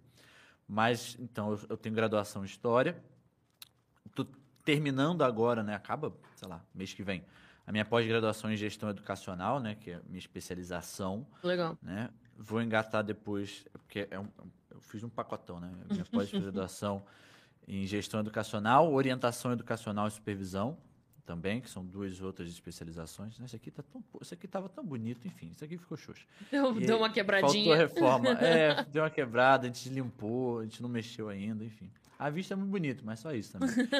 e aí, às vezes Eu gostei da motinha. Eu Adorei É. a motinha.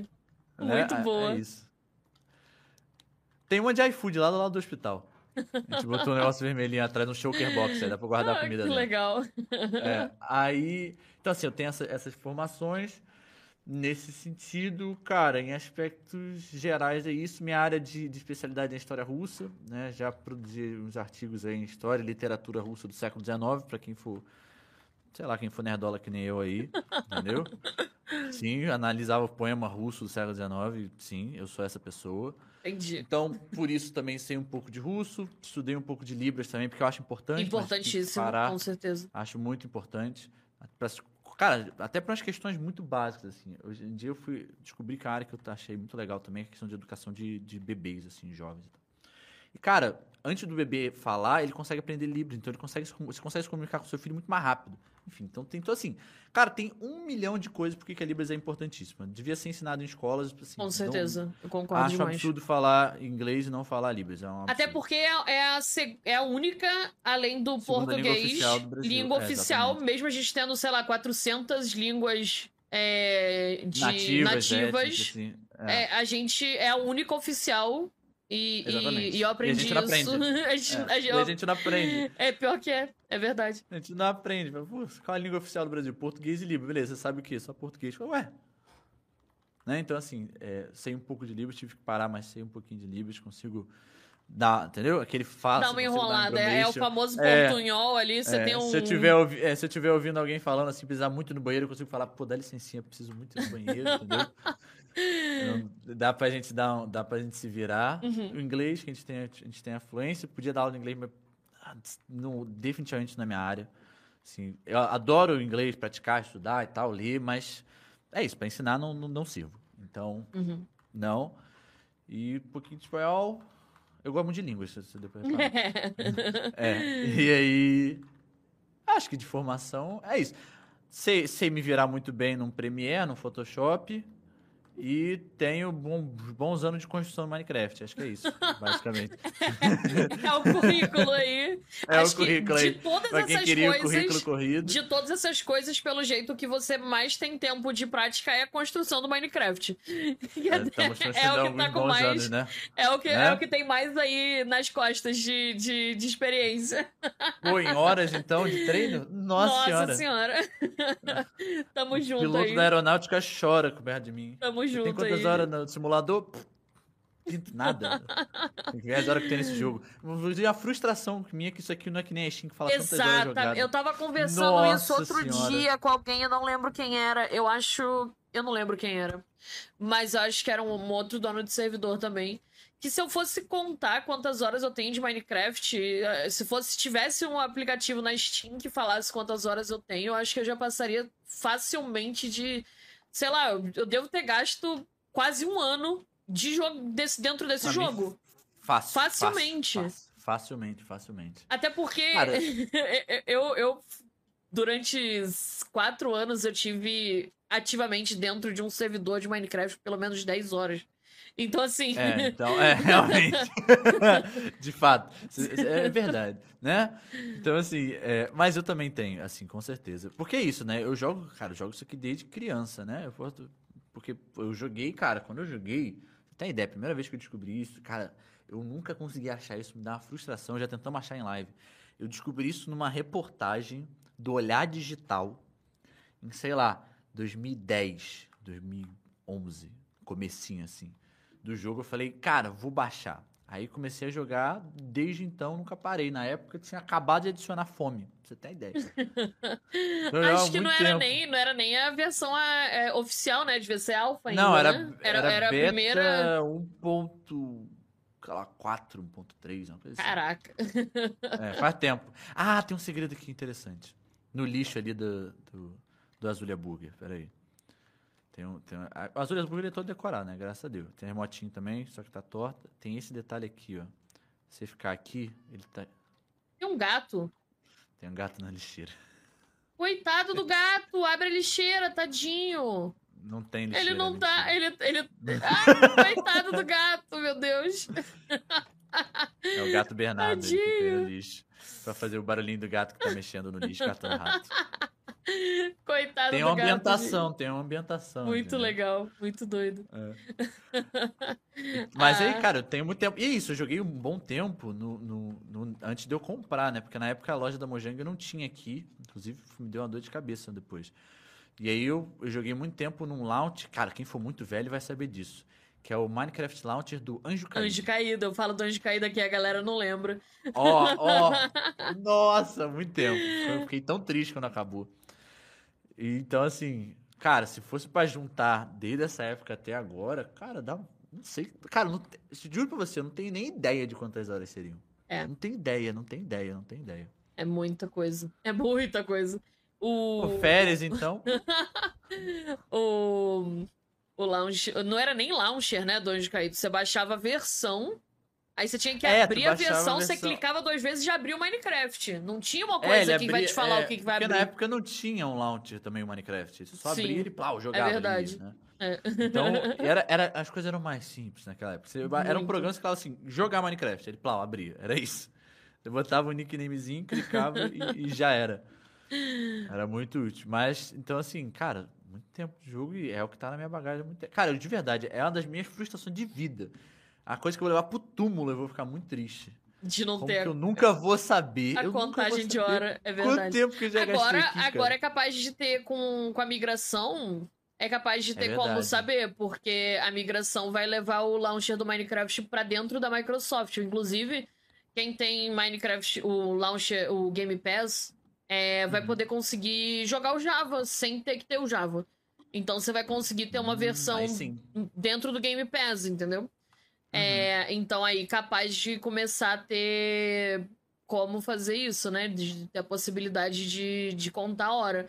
Só que agora já passou as horas, entendeu? Agora São- já foram oito anos. É, Eu jogo 10 desde anos. 2011, 12, entendeu? Entendeu? É, Então, então, assim, é, Perdemos, perdemos, entendeu? Pois é. Algumas não vão ser contadas. Algumas, algumas não Algum- vão ser Pouquinha contabilizadas. coisa ali. É. Aí eu vou parecer um cara que nunca joga. Vão abrir o perfil. Ah, lá tem Ah. 300 horas. Meu amigo, 300 horas? Você tá brincando?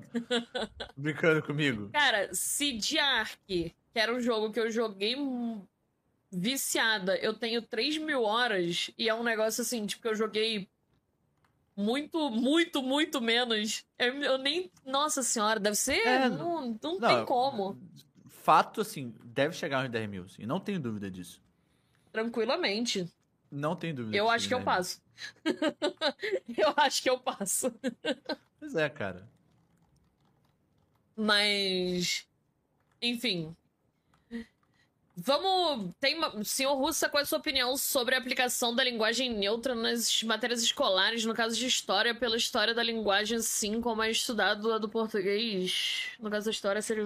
Ah, tá, entendi. Cara, linguagem neutra, assim, é, eu, eu, eu, eu tenho muito esse cuidado do que que, assim, a, né? Como é que era o ditado? Não vou lembrar o ditado. Mas assim, a quem é, de, a quem é devido cada assunto. Eu não, assim, por mais que eu entenda relativamente bastante literatura, enfim, essas questões de linguagem, a, o caso da linguagem neutra, eu tenho não tenho tanto know-how assim para poder uhum. te dizer assim, ah, pô, acho que não precisa porque já tem, acho que dá para contornar de outras maneiras, não sei. Sendo bem sincero, não sei. Mas, cara, é, é uma questão que eu sempre falo assim. O meu objetivo, e o objetivo de todo professor, é que você aprenda. E que para você aprender, você precisa se sentir confortável, você precisa se sentir acolhido, né? Então, se você falar para mim, João, meu nome no registro aqui, sei lá, da chamada é, pô, Bianca. Mas, cara, eu não gosto que me chamem de Bianca, eu gosto que me chamem, sei lá, de João. Tamo junto, cara, vambora, João. Entende? Uhum. Porque, sabe, meu objetivo é que você aprenda, sabe? Eu quero que você se sinta acolhido, eu quero que você se sinta bem. Não vai ser a preocupação comigo. Então, assim, não tenho preocupação com nenhum, acho que nenhum professor deveria ter. Sim. É, mas, assim, do ponto de vista da aplicação da linguagem neutra, se a gente entrar elo, delo, LX, não sei, né? Essas, essas, esses aspectos mais formais, aí, cara, é uma área de expertise dentro da área de linguagem que me foge bagagem para poder falar assim, dá para fazer, não dá para fazer, ou tem que fazer, ou ah, não, existem outras soluções. Uhum. Aí não, não consigo, não, infelizmente não vou conseguir responder nesse sentido. Mas eu utilizar essas dinâmicas, enfim, esse processo todo, né, da linguagem neutra, do gênero neutro, enfim, nas aulas, sempre que dá a gente faz, mas é aquilo, do, o aspecto técnico da implementação disso na língua oficial portuguesa, eu não sei como é que funciona. Sim, legal. Ah, e temos no chat é a Kátia, que também é professora. então, ah Kátia, se você é quiser é fazer perguntas pro pro Barba Russa, só mandar. É, deixa eu perguntar uma coisa para você. É, a gente tá vivendo aí um tempo complicado na questão política, né? E você. Bastante. Você sofreu algum tipo de. de é, de reclamação por, por parte dos pais? Você sofreu alguma coisa assim relacionada a isso? Olha. Ainda mais sendo especialista em história russa, que é um negócio é, que é, uh -huh. traz uma assim, coisa aí. Se eu sofri, eu não sei, porque foi pra coordenação e a coordenação não passou para mim, ainda uhum. bem. Porque, nossa senhora, enfim. É, então, assim, é isso. Assim, eu, tenho, eu tenho um cuidado. É, assim, eu sei o momento que eu vivo, uhum. eu sei até onde vai o meu aspecto pessoal e o meu aspecto profissional. Sim. Né? É, quando eu falo de história, e eu deixo claro isso para todo mundo, história não é neutro, nenhum conhecimento é neutro, a única coisa neutra nesse mundo é sabonete, olhe lá. Então, é, tudo. Porque é isso, a gente tem uma ideia de que a política é esse aspecto deputado, lei, projeto de lei. Não é. Não é, né? com certeza. Política, por definição, é tudo que acontece e interfere na polis. Polis é a cidade, né? Que, que é onde os gregos viviam. Então, tudo que acontece onde você vive é político. O Sim. fato de eu fazer um mundo onde eu escolha certas ideias de urbanismo e não outras é político. Sim. Né? Então, assim, não vai ter como fugir. Então é impossível fugir de política nas minhas aulas. Fato. Agora, né, é, o que eu tenho muito cuidado é no aspecto da opinião política minha. Por quê? É, eu sei, e de novo a gente vai voltar nisso, eu sei que como professor eu tenho um poder de influência muito grande. Eu sei que dependendo do que eu falar, vai ter aluno que não vai pensar tanto nisso e vai assumir como verdade. Sim. E tem muitas coisas que não são uma questão de verdade ou não. Né? Tem muitas questões que são a ver com interpretação, vivências, projetos de mundo, enfim. Né? São outras questões. Então, é, esses aspectos específicos eu não entro muito a fundo. É, eu me atento muito na questão dos dados, né? Como cientista, né? A questão de história também ela, ela cai como ciência. Eu me atento à questão dos fatos. Por exemplo, ah, João, o político tal, o que, que você acha? Vou falar, meu amigo, não sei o que, que eu acho. O que, que você acha? O que eu posso te ajudar é fazer o seguinte: eu posso te contar o que aconteceu como historiador, eu posso fazer um levantamento do que aconteceu durante o período em que ele esteve, quais foram os impactos, quais foram o desenrolar da presença dele lá. E daí tu Isso tira a tua conclusão aí do que, que E aí você você achou. tira. Uhum. Te dar um exemplo de como é que foi uma dificuldade. Cara, quando eu assumi como professor, assumi como professor de História no nono ano, em 2019. Tinha acabado de ter eleição, toda aquela coisa polarizada mais do que é hoje. E os assuntos do, oita- do nono ano que eu cheguei para trabalhar foram fascismo, Revolução Russa, ditadura militar, governos políticos dos presidentes do Brasil. Eu parei no governo da Dilma. Eu Deve parei no golpe sido- da, Dilma. Então, assim, tranquilíssimo isso aí. tranquilíssimo. então, Nossa assim, Senhora. cara, você, eu tive que ter uma, um- sabe, um trato. né? Delicadeza ali. Uma delicadeza uma- para lidar muito grande. Então, assim, eu como historiador, eu tenho esse cuidado de transmitir, como educador, transmitir aquilo que é, é dado. Sim. Né? Assim, a informação é essa, eu te ajudo a, a entender ela melhor, a relacionar ela com outras coisas, te incito a pensar outras coisas, mas o que eu acho de muita coisa, você nunca vai saber. Entende? É, Nem até porque talvez você ficasse meio assustado. Então, você não vai saber. É, então, você não vai saber. Ok. E é isso, entendeu? É, porque é isso, é assim, eu trago, algum, eu trago os fatos, sabe? Então, Sim. assim, oitavo ano, por exemplo, eu tive que dar aula sobre Revolução Industrial, mas ao mesmo tempo você tem que ter coragem de assumir certas brigas. Por exemplo, no meu livro de Revolução Industrial, quando falava sobre Revolução Industrial, ele não falava sobre a questão dos trabalhadores e é fato, toda vez que você vai estudar Revolução Industrial, Pô, é, o é- livro ele é- sempre faz um adendo sobre as ideias do capitalismo e as ideias anticapitalistas que surgem na Revolução Industrial. Aham. Então você vai ter que falar de comunismo, de socialismo, de anarquismo. Não Porque, tem como. cara, é... é o assunto. Não é tô falando se é bom ou se é ruim. É. é. o assunto, entendeu? Você nunca vai reclamar com o seu professor e falar, ah, você tá falando de trigonometria porque você adora trigonometria, né? Meu amigo, é matéria. Aham. É a matéria. Não gostou? Pô, que pena. Repete de ano. Melhor, repete não, vai embora, né? Passa de ano pra nunca mais ver. É. Então, assim, não tem que fazer, eu tenho que trazer. E é isso, você tem que ter o cuidado de trazer. Olha, a teoria, a ideia é essa, surge nesse contexto histórico, ele pensa isso, isso, isso e isso. Se eu ver um aluno falando besteira sobre algum assunto, independente do espectro político, eu falar, meu amigo, calma, segura, o que você está falando não é verdade. Por conta disso e disso. Sim. Fato. Entendeu? Quer eu acho isso bom ou ruim, Não a interessa. realidade é essa. Ponto. Entende? É, agora, é isso. Então eu tenho que ter esse, esse, esse cuidado, assim. É muito difícil. Até hoje eu acho que eu nunca tive nenhum. Eu tive mais na internet. Porque no começo, como eu fazia vídeo no YouTube, vídeo no YouTube costumam ser mais longos e tal, Uhum. você se aprofunda em algumas questões, né? É, e aí, obviamente, eu fiz alguns vídeos que pegaram um pouco a galera, e aí chegavam numa galera, eu não sei o que, que acontece com o algoritmo do YouTube, que ele manda às vezes pra uma galera que fala, cara, tudo bem, que bom, espero que mude de ideia. Ah, o cano que a gente passou, espero que você mude de ideia. Assim, não... Ah, a galera muito... Então, por exemplo, teve um vídeo que o pessoal pediu muito, que eu tive que fazer assim, porque o pessoal sempre falou assim, o nosso atual presidente, que disse no Bolsonaro, ele é fascista, teoricamente falando? Eu falei, pô, vamos analisar? Vamos analisar. Peguei três autores diferentes que classificam o fascismo de maneiras diferentes. Só tem o critério tal, tal, tal e tal. Ele diz que o líder faz isso. Ele já fez isso? Sim. Ele já fez isso? Não. E fui indo tete a tete. Aí tem a conclusão, enfim, né? Não é o momento para agora. Uhum. Eu acho que não vai dar, não é um espaço Tá bom. para isso, né? Mas eu acho que dizendo isso você já sabe a resposta. Sim. E aí, é, a- galera ficou empolvorada, né? Você chegou, como assim que você tá falando, não sei o quê? Eu discordo. Falo, tudo bem. Você discorda, beleza. Em que ponto? Explica aí o que que tu discordou. Explica aí. O que, que você discordou?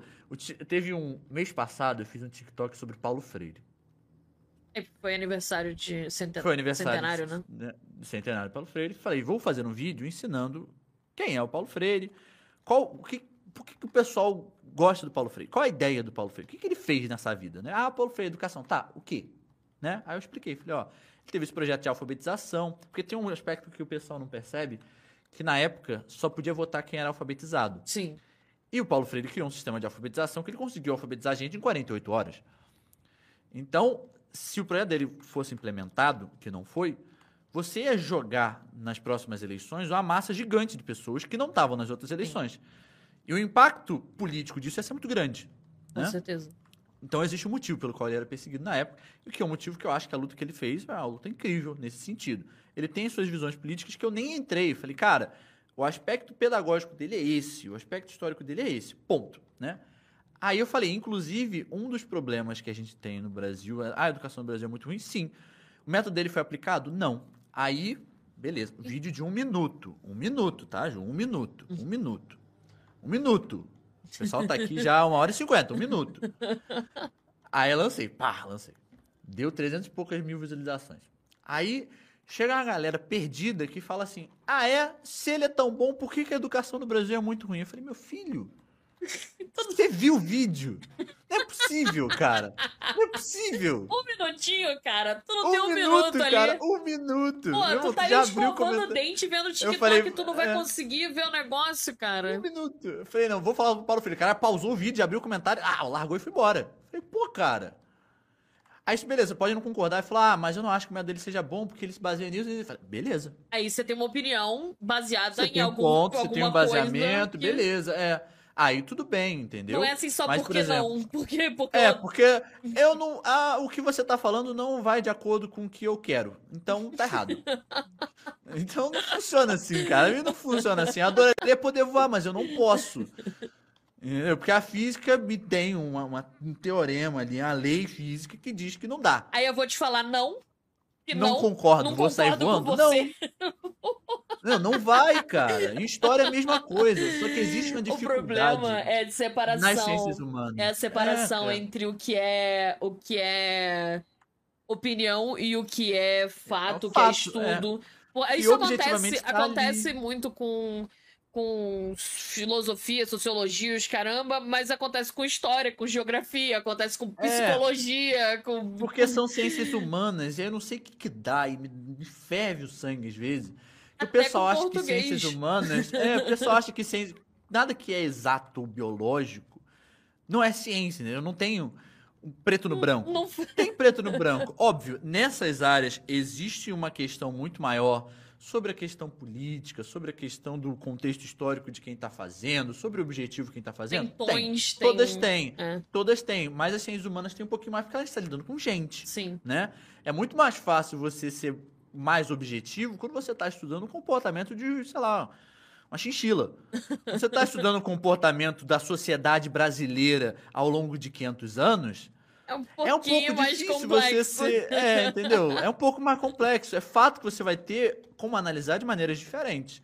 Então existe sim a discussão. Agora, tem coisa que, que é porque é, porque é isso, isso, isso, isso, dados e dados e acabou. Uhum. Né? Então, assim, e a galera que não consegue entender isso. Entende? E isso, me, isso é muito frustrante pra quem é historiador, porque, cara, é isso. Tem coisa que eu não gosto na história. Eu acho um absurdo que tenha acontecido. O que, que eu posso fazer? Entende? Ainda não a história, às vezes, ela vai te incomodar. É, ela vai te incomodar, cara. Você- a história não é feita do, do mundo que você gostaria que fosse. A história, às vezes, é feita de coisas que aconteceram que não foram legais, que Muito você não mais- concorda, que você acha injusto. Muito, Muito mais mais, que você coisas que concorda. você achou injusto do que com coisas que você gosta. E- e- Exatamente. Cara, se você estiver estudando história e você estiver confortável estudando história, Tá você estudando errado. estudando errado. Ou tá você tem alguma errado. coisa aí que não tá Tem alguma bom. coisa errada. Tem uma coisa aí, um alguma coisa parafusinho errada. aí. Tem alguma coisa errada. Ou você tá olhando uma fonte que, que não tá te falando a verdade. Sim. Tem alguma coisa aí, não é possível, entende? E não, eu não tô falando nesse sentido, porque aí eu falo isso, aí vem a pessoa, ah, você tá falando isso porque o meu fulano que pensa fora da caixinha, ninguém concorda com ele, mas é porque ele tá certo. Não, cara. Já te tá rebateram? errado. já te rebateram com argumento de, de youtuber aí? Já, já. Nossa. O próprio vídeo do Paulo Freire. Ai, porque quem é Paulo Freire? Esse cara, meu irmão, ele é educador burro, ninguém liga pra ele. Me fala um local que a educação é boa que usa o Paulo Freire. Eu falei, beleza, Dinamarca, Alemanha, Suécia, Suíça. Tem a estátua dele lá na Alemanha. Tem um instituto com o nome dele o na Google Suíça. O tá cara com ganhou. a cara dele no mundo É. inteiro aí, só de É, brinks. o, cara, é, o cara ganhou 32 títulos de doutor honoris causa. O cara ganhou um título de doutorado pelo seu papel em 39 universidades diferentes. O cara foi professor de Harvard. Entendeu? Ah, posso não gostar. Posso não gostar da, teologia, da técnica do Paulo Freire? Posso não gostar. A maioria das pessoas realmente não sabe o, que, que. É. ele fez. Não sabe, não, não tem a menor ideia. Que você só escuta como o Paulo Freire é aquele maluco lá que, que é, é, sei lá, comunista e pronto. Porque. É porque ele fundou o PT, né? Aí tem esse problema, né? Aí acabou, acabou. A carreira dele jogou fora, assim. Jogou Taca no lixo, lixo. rasga Taca fora. no lixo, é a É vida dele isso, inteira. entendeu? Ele fundou o PT, acabou. É isso. Então, assim, é, é isso, cara. E é uma coisa que eu, eu sempre tento mostrar muito pros meus alunos em aula, é que a história ela tem muitas nuances, né? Sim. Não é preto no branco. Às vezes você vai falar assim, ah, mas como assim? Fulano e fulano não se deram bem, mas eles não se deram bem antes? Eles não eram aliados? Falando, depende. Às vezes sim, às vezes não, depende do momento. Né? Então, assim, tem muitas. São, são coisas muito sutis. Você não tem como entender a história como, ah, esse fulano é bom, esse fulano é ruim. Uhum. E é isso, acabou. Não, cara, você tem vários processos ali no meio, né? Sim. Tem uma pessoa que, às vezes, naquele momento, você acha que seria a melhor opção. Mas, às vezes, ele também tem seus problemas, né? Sim, com certeza. Quanto- com O certeza. quanto de gente que a gente fala assim, poxa, fulano deve ser mó legal. Você descobre ele envolvido num escândalo super absurdo e fala, cara, não acredito nisso. Acabou pra mim, né? Cara, o que mais tem na história é isso. Fala, Com nossa, certeza. o projeto político desse cara é muito maneiro. É, pena que ele teve envolvido não sei quantos esquemas de corrupção, pena que ele batia na mulher, pena que ele não sei o que. Você fala, putz, Poxa, não Poxa. consigo achar um que presta. poxa, como assim? Deixa eu. Porque você tá com gente, né? Sim. Eu vou. E Tem umas perguntas que fizeram é, antes, mas só pra fi- encerrar esse, esse assunto sobre, sobre nuances, é, é, é- é muito. É, é engraçado, eu acho engraçado, pelo menos.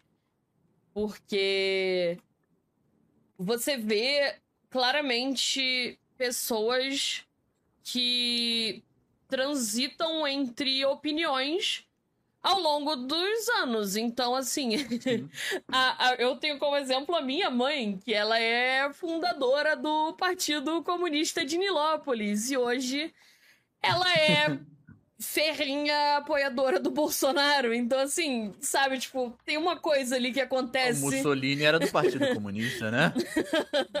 Tem né? muita coisa assim que, que acaba que acaba tra- mudando. Então as pessoas mudam e é, e é uma coisa muito é... Que, é- que é por isso que a gente fala que, que tem essa, essa as, as áreas cinzas aí no meio do, do negócio, né? Exatamente. Enfim. exatamente, exatamente.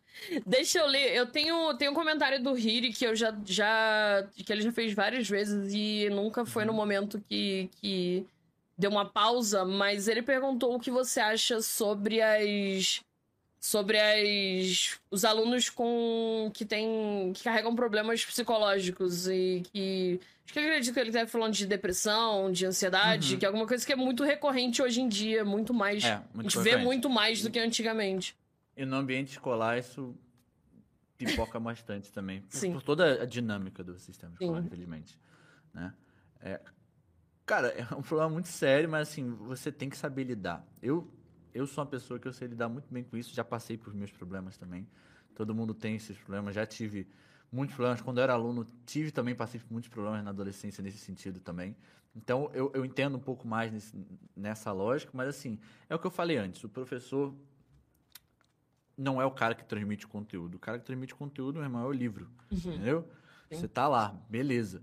Né? O que a gente faz aqui, a gente é um processo maior, né? É, é- é uma questão de garantir que você tem um desenvolvimento como pessoa, né?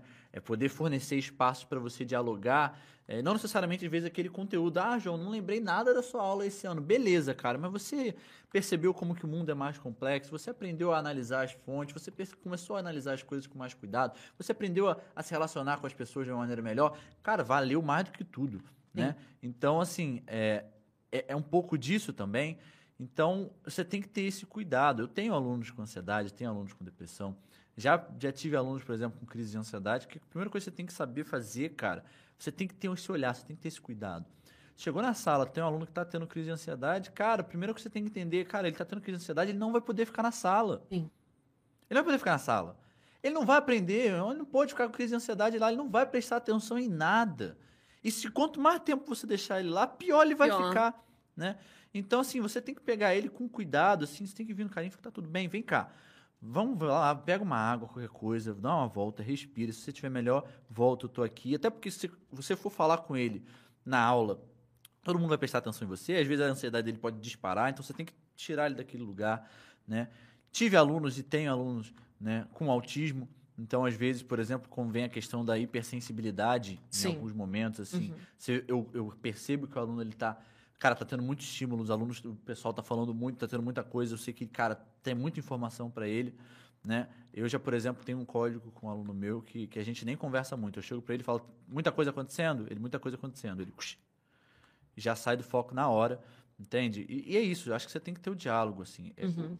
A sala, né, o objetivo é que você crie um ambiente que os alunos estejam, queiram estar lá, estejam felizes de estar lá e, para aprender, né? Ninguém aprende triste, ninguém aprende ansioso, ninguém aprende preocupado, pô, sobre os problemas em casa, sabe? A pessoa...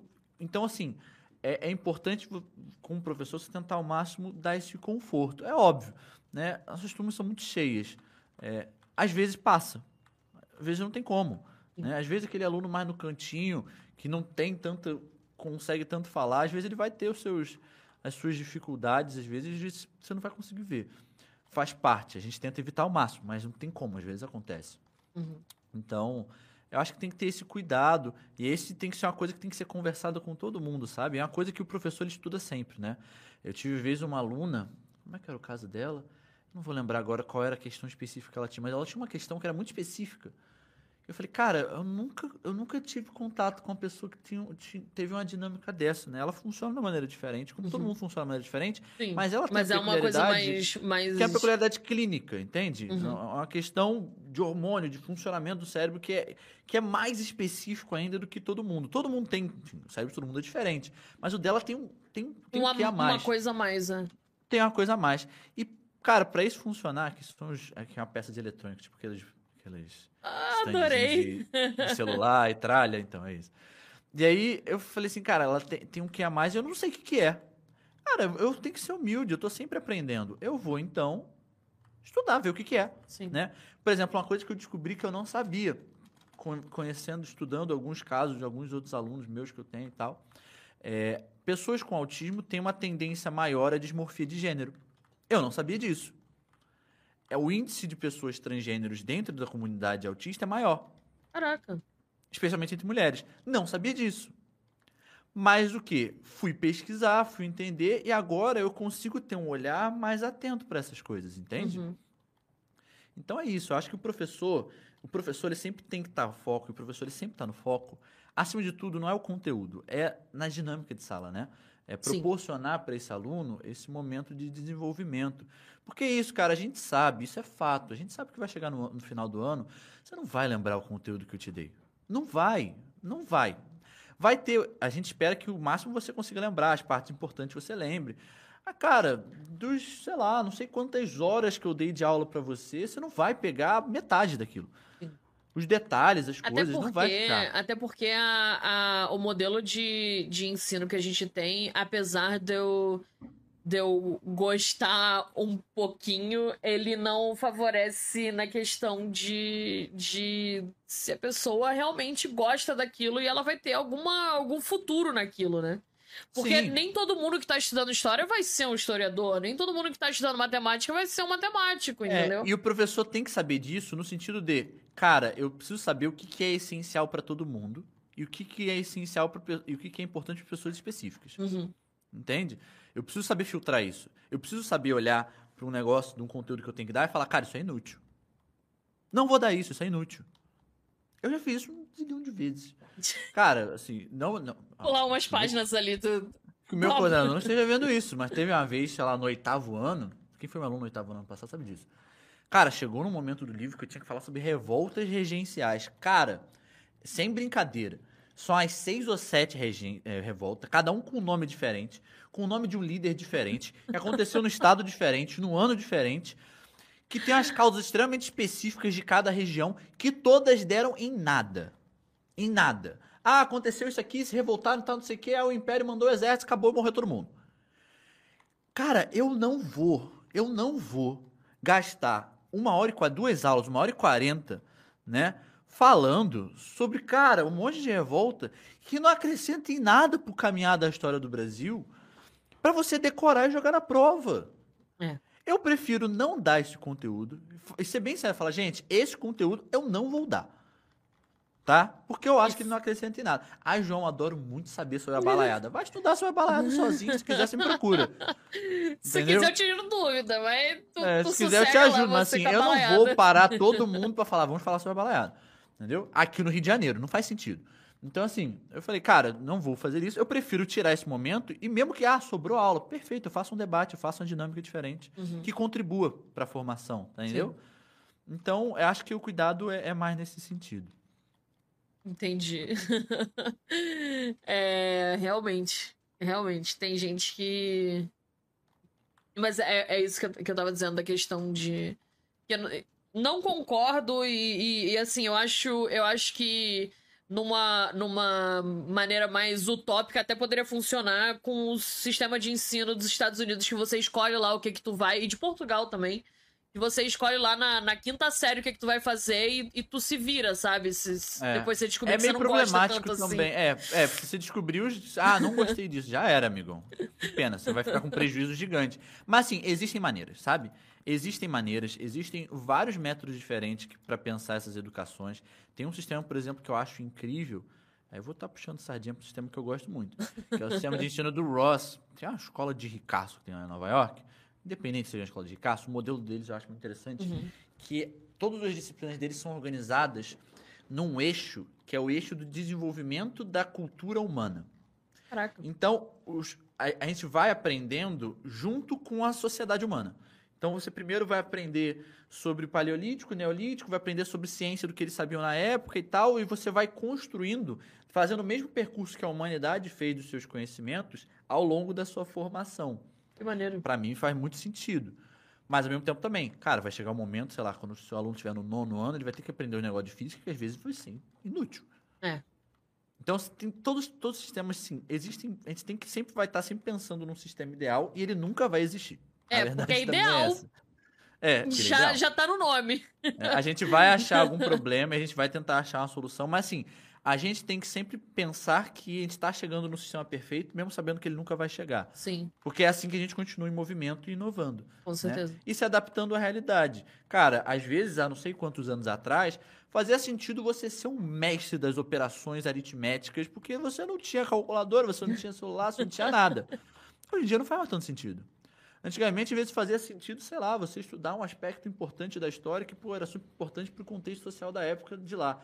Hoje em dia, nem tanto, você tem que dar um foco em outra parada. Você falou de, da questão do, do- da calculadora e tudo mais, e, e outro dia eu vi inclusive um TikTok que era de um aluno de física e ele mostra visualmente como é a diferença entre um dia antes da prova de cálculo 1 e um dia depois da prova de cálculo 1, a quantidade de alunos que tem dentro do dentro da, da faculdade e acontece uma, uma debandada absurda mesmo sem a pessoa ter o resultado da prova na primeira prova muita Ah, gente já desiste Quem é esse criador? Eu sei quem é esse criador. É. enfim, é é, é- é- existe algum momento da história que você acha que, que a galera fala assim, hum, um cálculo aí da história, existe alguma coisa assim parecida? Falo e falo com muita tristeza. História do Brasil. História Complicado. do Brasil, fato. Porque, ah, mas aí eu venho na minha defesa. História do Brasil, o pessoal acha muito chato, porque ela é ensinada de maneira muito chata, vou ser bem Sim. sincero com você. Ensinar- Cara, é muito chato, porque é um negócio muito político.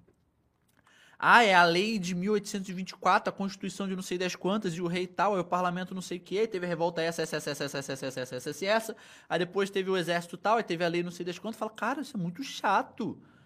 E, e, e as mulheres, e, pô, não sei, e a cultura, e sei lá, cara, tem tanta coisa pra você falar. E os povos nativos, é uma coisa que eu tô dando em aula agora, que eu, que eu faço questão de reforçar meus alunos, se tiver alguém lá vai saber disso. Vamos falar sobre Brasil Colônia, tá bom, mas eu vou falar de Brasil Colônia sem diferenciar nenhum indígena? Pra Tupiniquim, Tupinambá, Tapajó, tudo igual. Não é, pô. Então vamos com calma. Você não vai precisar decorar também, mas você perceber que, cara, existe uma riqueza aqui dentro antes dos europeus. Então, assim, existe. Eu sempre falo isso, né? História não é chata, é que te ensinam de jeito chato. Porque, cara, história é um. Meio como o Minecraft, ele é meio infinito de possibilidades. Eu posso te ensinar história De milhares Cara, de maneiras um diferentes. zilhão de maneiras, com foco em um milhão de assuntos. Na mesmo, esporte, no mesmo mulheres, período história de política, tempo. História econômica, no mesmo período de tempo. Né? Então, assim, história do Brasil eu acho que é muito injustiçada nesse sentido. Eu acho que tem coisas incríveis. Eu acho que ela é fundamental pra gente entender e perceber o buraco que a gente está hoje, porque a gente está num, num buraco complicado. Uhum. Perceber quanto que a gente sempre. A gente sempre fala isso, né? O Brasil tem um potencial enorme. E o quanto que a gente sempre teve um potencial enorme. E o quanto Desde que esse potencial, por muitas vezes, foi desperdiçado e por que ele foi desperdiçado Sim. né? Ajuda a gente a entender onde é que a gente está. Então, assim, pra mim, a história do Brasil é fundamental, mas ensinou de uma maneira muito chata. Uhum. E a história que eu acho, eu vou aproveitar e vou puxar esse gancho, porque eu preciso divulgar essa história, que pra mim é um negócio incrível. A história que todo mundo subestima o máximo possível dentro das disciplinas de história é a Revolução Haitiana. Caraca. Por que quê? ninguém fala, é assunto de escola, Nunca. e ninguém fala sobre a Revolução Haitiana. Cara, a Revolução Haitiana é a coisa mais incrível do mundo. A Revolução Haitiana, vou dar uma resumida rápida pra não dar palestra, né? A Revolução Haitiana foi, foi o Haiti, né, aquela ilha pequenininha, o Haiti hoje em dia é muito pobre. né? Por que, que o Haiti é muito pobre? Porque lá era uma região, era a ilha mais rica da, da América, né, controlada pelos holandeses e tal. E lá houve uma revolução com ideias iluministas inspiradas na Revolução Francesa, uma revolução de africanos escravizados, uma revolução negra na Caraca. América. Eles conseguiram, sem equipamento nenhum, derrotar os ingleses, os franceses, os holandeses, conseguiram derrotar todo mundo na ilha. Conseguiram tornar a ilha independente e criar uma república na ilha. Democrática e tal, aquela coisa toda. Independente, os, né, os escravos controlando tudo. E aí, por conta disso, começou-se um medo no- na América, que é o haitianismo, que é o medo de revoluções de escravos no, no mundo. Afetou muito o Brasil, por exemplo. E, cara, pra mim isso é uma história incrível por essa questão. Foi a única, a única revolução de escravos na história que deu certo. Ninguém fala. E é por isso que o Haiti é tão pobre, porque quando isso aconteceu, todos os outros países da América eram Fecharam. colônias, tirando os Estados Unidos. Então eles eram territórios da Espanha, que, eles, que os haitianos derrotaram, de Portugal, da França. Então todo mundo boicotou a ilha do Haiti e ficavam mandando sempre pessoas para agitar o campo político, matar presidente, dar golpe, criavam exércitos é, de, de, de outros países para invadir o lugar sem dizer que era do país. Então, Uhum. assim, para mim é uma história incrível, porque ela tem um- um- uma mensagem muito positiva, né? Do sentido de, cara, as injustiças nem sempre prevalecem, sabe? Existe o mundo e já existiu um mundo onde isso aconteceu. E por isso mesmo, inclusive, ela é tão subestimada, né? Ninguém faz questão de falar. Mas eu acho, um, para mim, é um dos momentos mais incríveis da história que se dá na- na- no colégio. Aham. Você acha, é, assim, é, você falou, né? É, é subestimada de propósito. Você acha que, que isso é, ajuda a gente, ajuda de uma maneira negativa a gente a Uhum. continuar nesse ciclo vicioso de, de, de entreguismo, de, de tudo de fora é melhor, de. Com certeza. Com certeza. Com certeza. Porque é aquilo, é, a gente acha que tudo é de fora melhor porque a gente não tem a menor ideia do que acontece aqui dentro. Sim. A gente não tem a menor ideia do que acontece aqui dentro. Você sabe a história do seu, do seu, da sua cidade? Não sabe. Entende? Sabe o que aconteceu na sua cidade? Às vezes tem coisas incríveis que você nunca vai saber. Porque você, ninguém nunca te contou. E se ninguém te contar, você nunca vai saber também. Uhum. Né? Então, assim, é, eu acho com certeza. Tá? Eu acho nesse sentido também, e eu acho que é, a história do Brasil mostra, assim, mostra pra gente que existiram projetos muito interessantes no Brasil, ideias muito interessantes no Brasil. O Brasil ele já teve no eixo certo um milhão de vezes, né? É, aqui não deu errado porque ah, deu errado. Aqui deu errado porque sempre teve um interesse de grupos diferentes, mas de errado. vários grupos, em fazer com que não desse errado, porque esse não dar errado é não dar errado pra gente, mas dá muito certo pra eles, entende? Né? Te dar um exemplo muito clássico disso. Cara, o Brasil, ele é, foi um dos principais, né? Foi um do último país do Ocidente a abolir a escravidão, em Sim. 1888. tá? Com a Lei Áurea e tal. Vinha no processo gradual, mas foi finalmente oficializado em 1888. Acabou a escravidão, você tem uma galera que antes era escrava, que não é mais escrava. E agora não tem emprego, Beleza. não tem casa, não tem. Agora não tem emprego, não, Não tem, tem casa, não tem nada. nada. Não tem Mas aí, se você educação. pensar pelo outro lado, as pessoas que antes utilizavam a mão de obra escrava também não tem gente trabalhando para eles. Sim. O que seria o lógico, né? Tu vai Você lá e tu paga a contratar pessoa. essas pessoas já que tá- já já sabem fazer o trabalho, você. já estão acostumados, vão fazer um trabalho de extrema eficiência, de extrema qualidade, muito provavelmente por um preço abaixo do preço de mercado, E muito melhor, provavelmente. preço, e muito, melhor. do que faria. Do que Qualquer estava outra fazendo pessoa. antes, né? É, só que aí, coincidentemente, no final do século XIX, começo do século XX, coincidentemente, tá? Coincidentemente, vai existir um esforço do governo brasileiro da vinda de mão de obra imigrante para o Brasil, especialmente italiana e alemã. Sim. Durante, durante as assim- guerras lá. v- Vem, É. vem, galera. Vem, galera. pra cá. Vem. Só que assim, quê? isso aconteceu porque a gente é muito caridoso? Não, isso aconteceu porque existiu um interesse de uma galera Em Na verdade, manter. existe uma preocupação, isso é muito bizarro, mas infelizmente a realidade é essa. Existe uma preocupação de que o Brasil se tornasse um país negro, porque ele tinha a maioria da população negra. Né? Então existe uma política de embranquecimento dessa galera. Fazendo o quê? Essa galera é literalmente a política de extermínio. né? Se o racismo e a pobreza a gente tem, ela é demarcada de raça, né? Tem a ver com isso, né? E aí depois disso você tem a série de leis, por exemplo, que elas vão prender os negros e não vão prender os brancos, por exemplo. É, capoeira vai ser motivo de prisão. Qualquer outro tipo de arte marcial, não. O samba, ele vai ser considerado vadiagem e vai dar cadeia. Qualquer outro estilo musical que Bossa seja tocado na rua, não. Tranquilo. Exatamente. Então, assim, é, existe toda uma política de pegar essa galera, criminalizar as coisas prender, são. sumir e, se possível, que morra, né? A ideia era essa. Então, assim, é, e de novo, isso é a história do Brasil. né? Não era pra ser chato.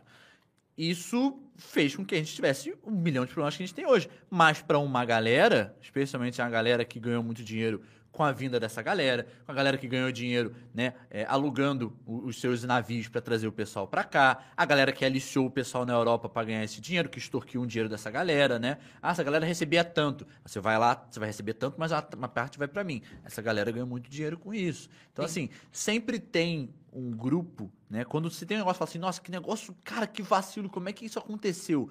Tem Só aconteceu porque alguém isso. tava muito bem. Alguém se deu muito bem com isso. tá? Infelizmente, à custa de muita gente. É complicado. É, O Ingrid perguntou: que país você acha que se aproxima de um sistema ideal? Cara, aí a gente vai entrar numa questão muito complicada, tem a ver muito com as minhas opiniões.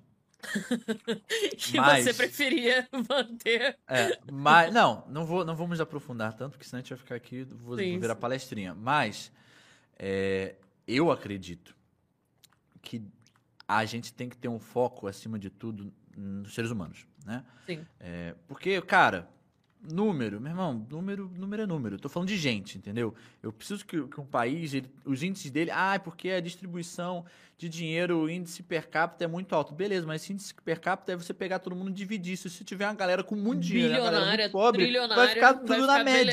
É. Vai ficar tudo na média. Então não é um bom fator. Então, assim, esses, essas questões técnicas, pra mim, eu, eu tenho dificuldade. Eu gosto de visualizar muito pelas questões, por exemplo, de alfabetização, né, é, de fome, né, de expectativa de vida, que também às vezes é um problemático. Por exemplo, se tiver uma guerra, a expectativa de vida de todo mundo vai lá embaixo. Sim. Né? Vai ter a galera que vai viver muito, vai ter a galera que vai viver muito. Antigamente a expectativa de vida da- era baixa. Ah, na Idade Média o pessoal vivia só 20 anos. Não. Mas é porque, como tinha muita criança que morria, joga a expectativa lá Pra baixo. baixo. Então, assim, é muito difícil. O que eu tô querendo dizer é, é muito difícil você medir de, factualmente qual país ou qual local É, tem as melhores condições e é perfeito. O que eu acredito é que, para mim, o mais perfeito tem a ver também com a participação das pessoas nas decisões. Quanto mais o povo decide o caminhar do seu Melhor. próprio país, melhor. né? Então, assim, é, sistemas onde você tem essa, essa distância do povo das decisões, eu, eu não gosto. Assim. Para mim, quanto mais próximo você tomar uma decisão, óbvio, você tem que ter um cuidado, óbvio. Vai ter que ter, ter um peso diferente para a equipe técnica do que para a população. Sim. eh, Beleza.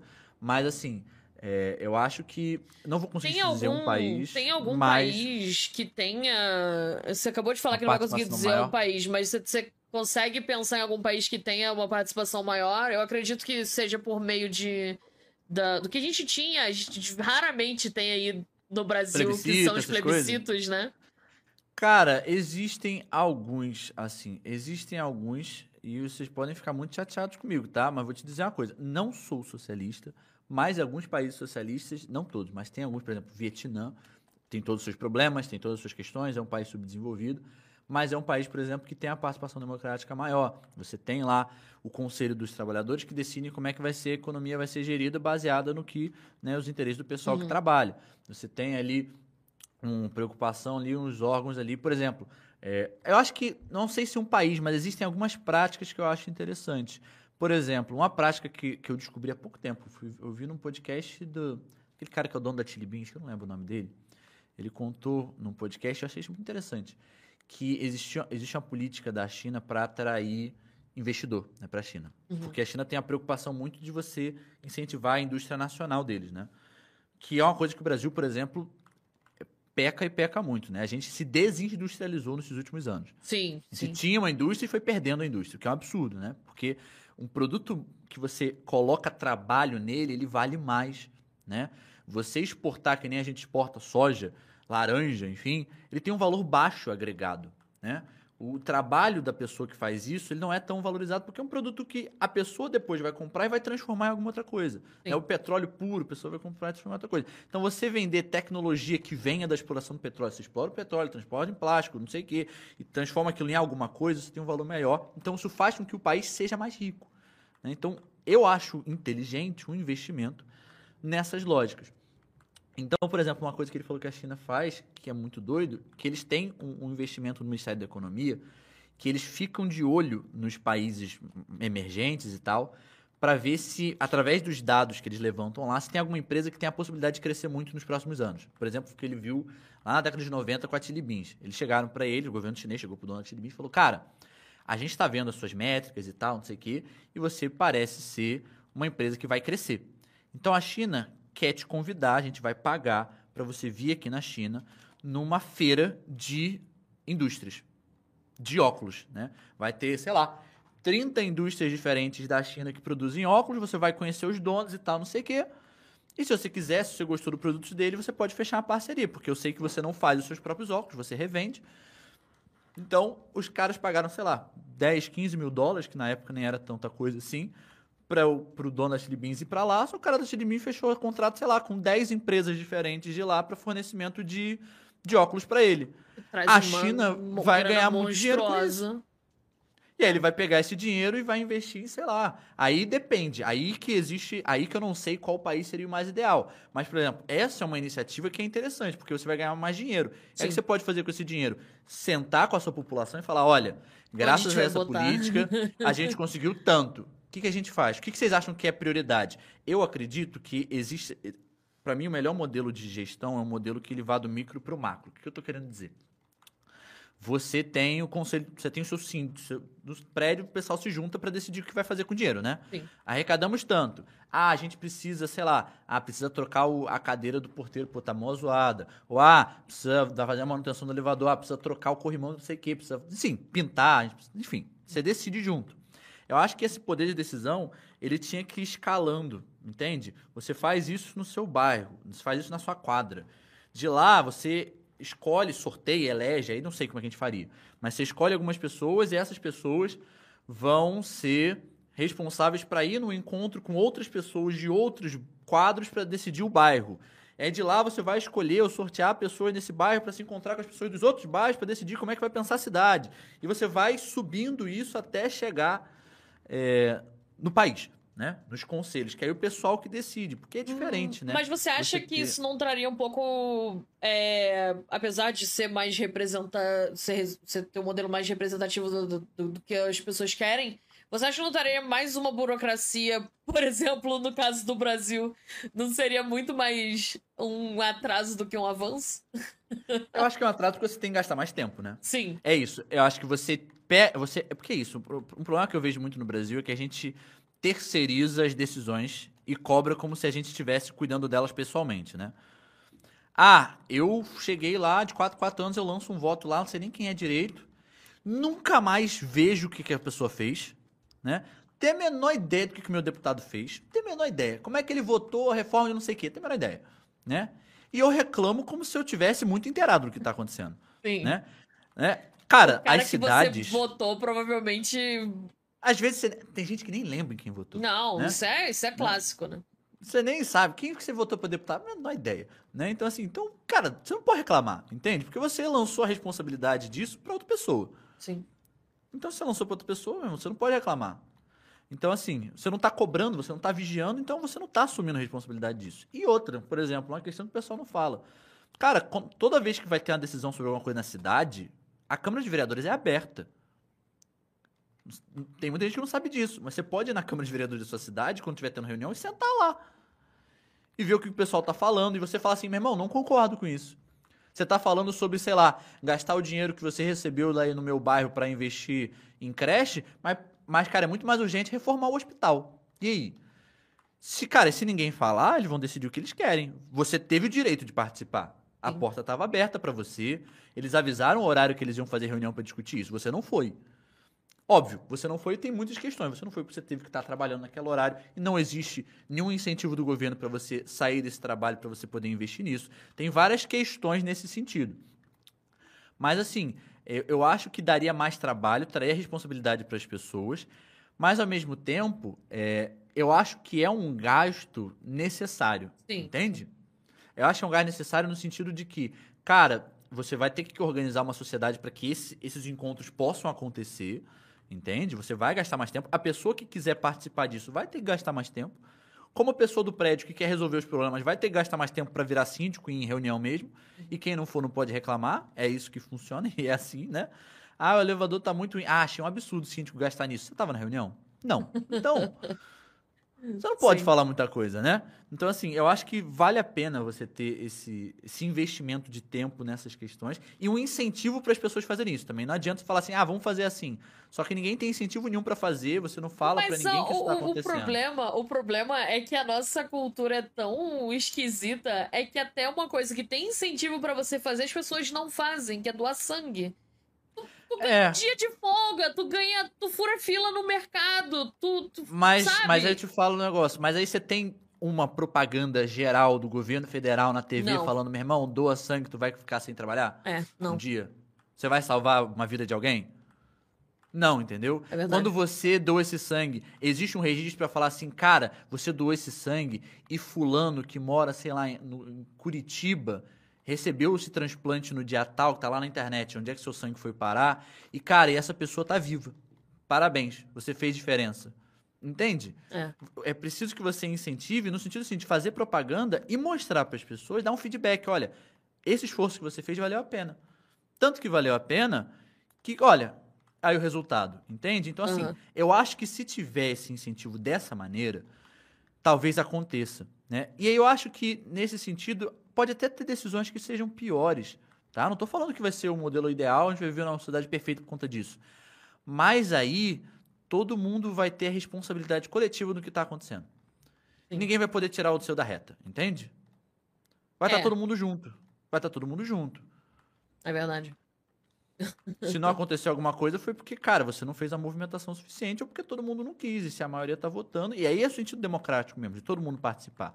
A Grécia, por exemplo, fazia isso. Óbvio, a Grécia é infinitamente menor, né? Atenas, por exemplo, fazia isso. O pessoal morava em Atenas, se reunia de tanto, tanto tempo e decidia algumas coisas.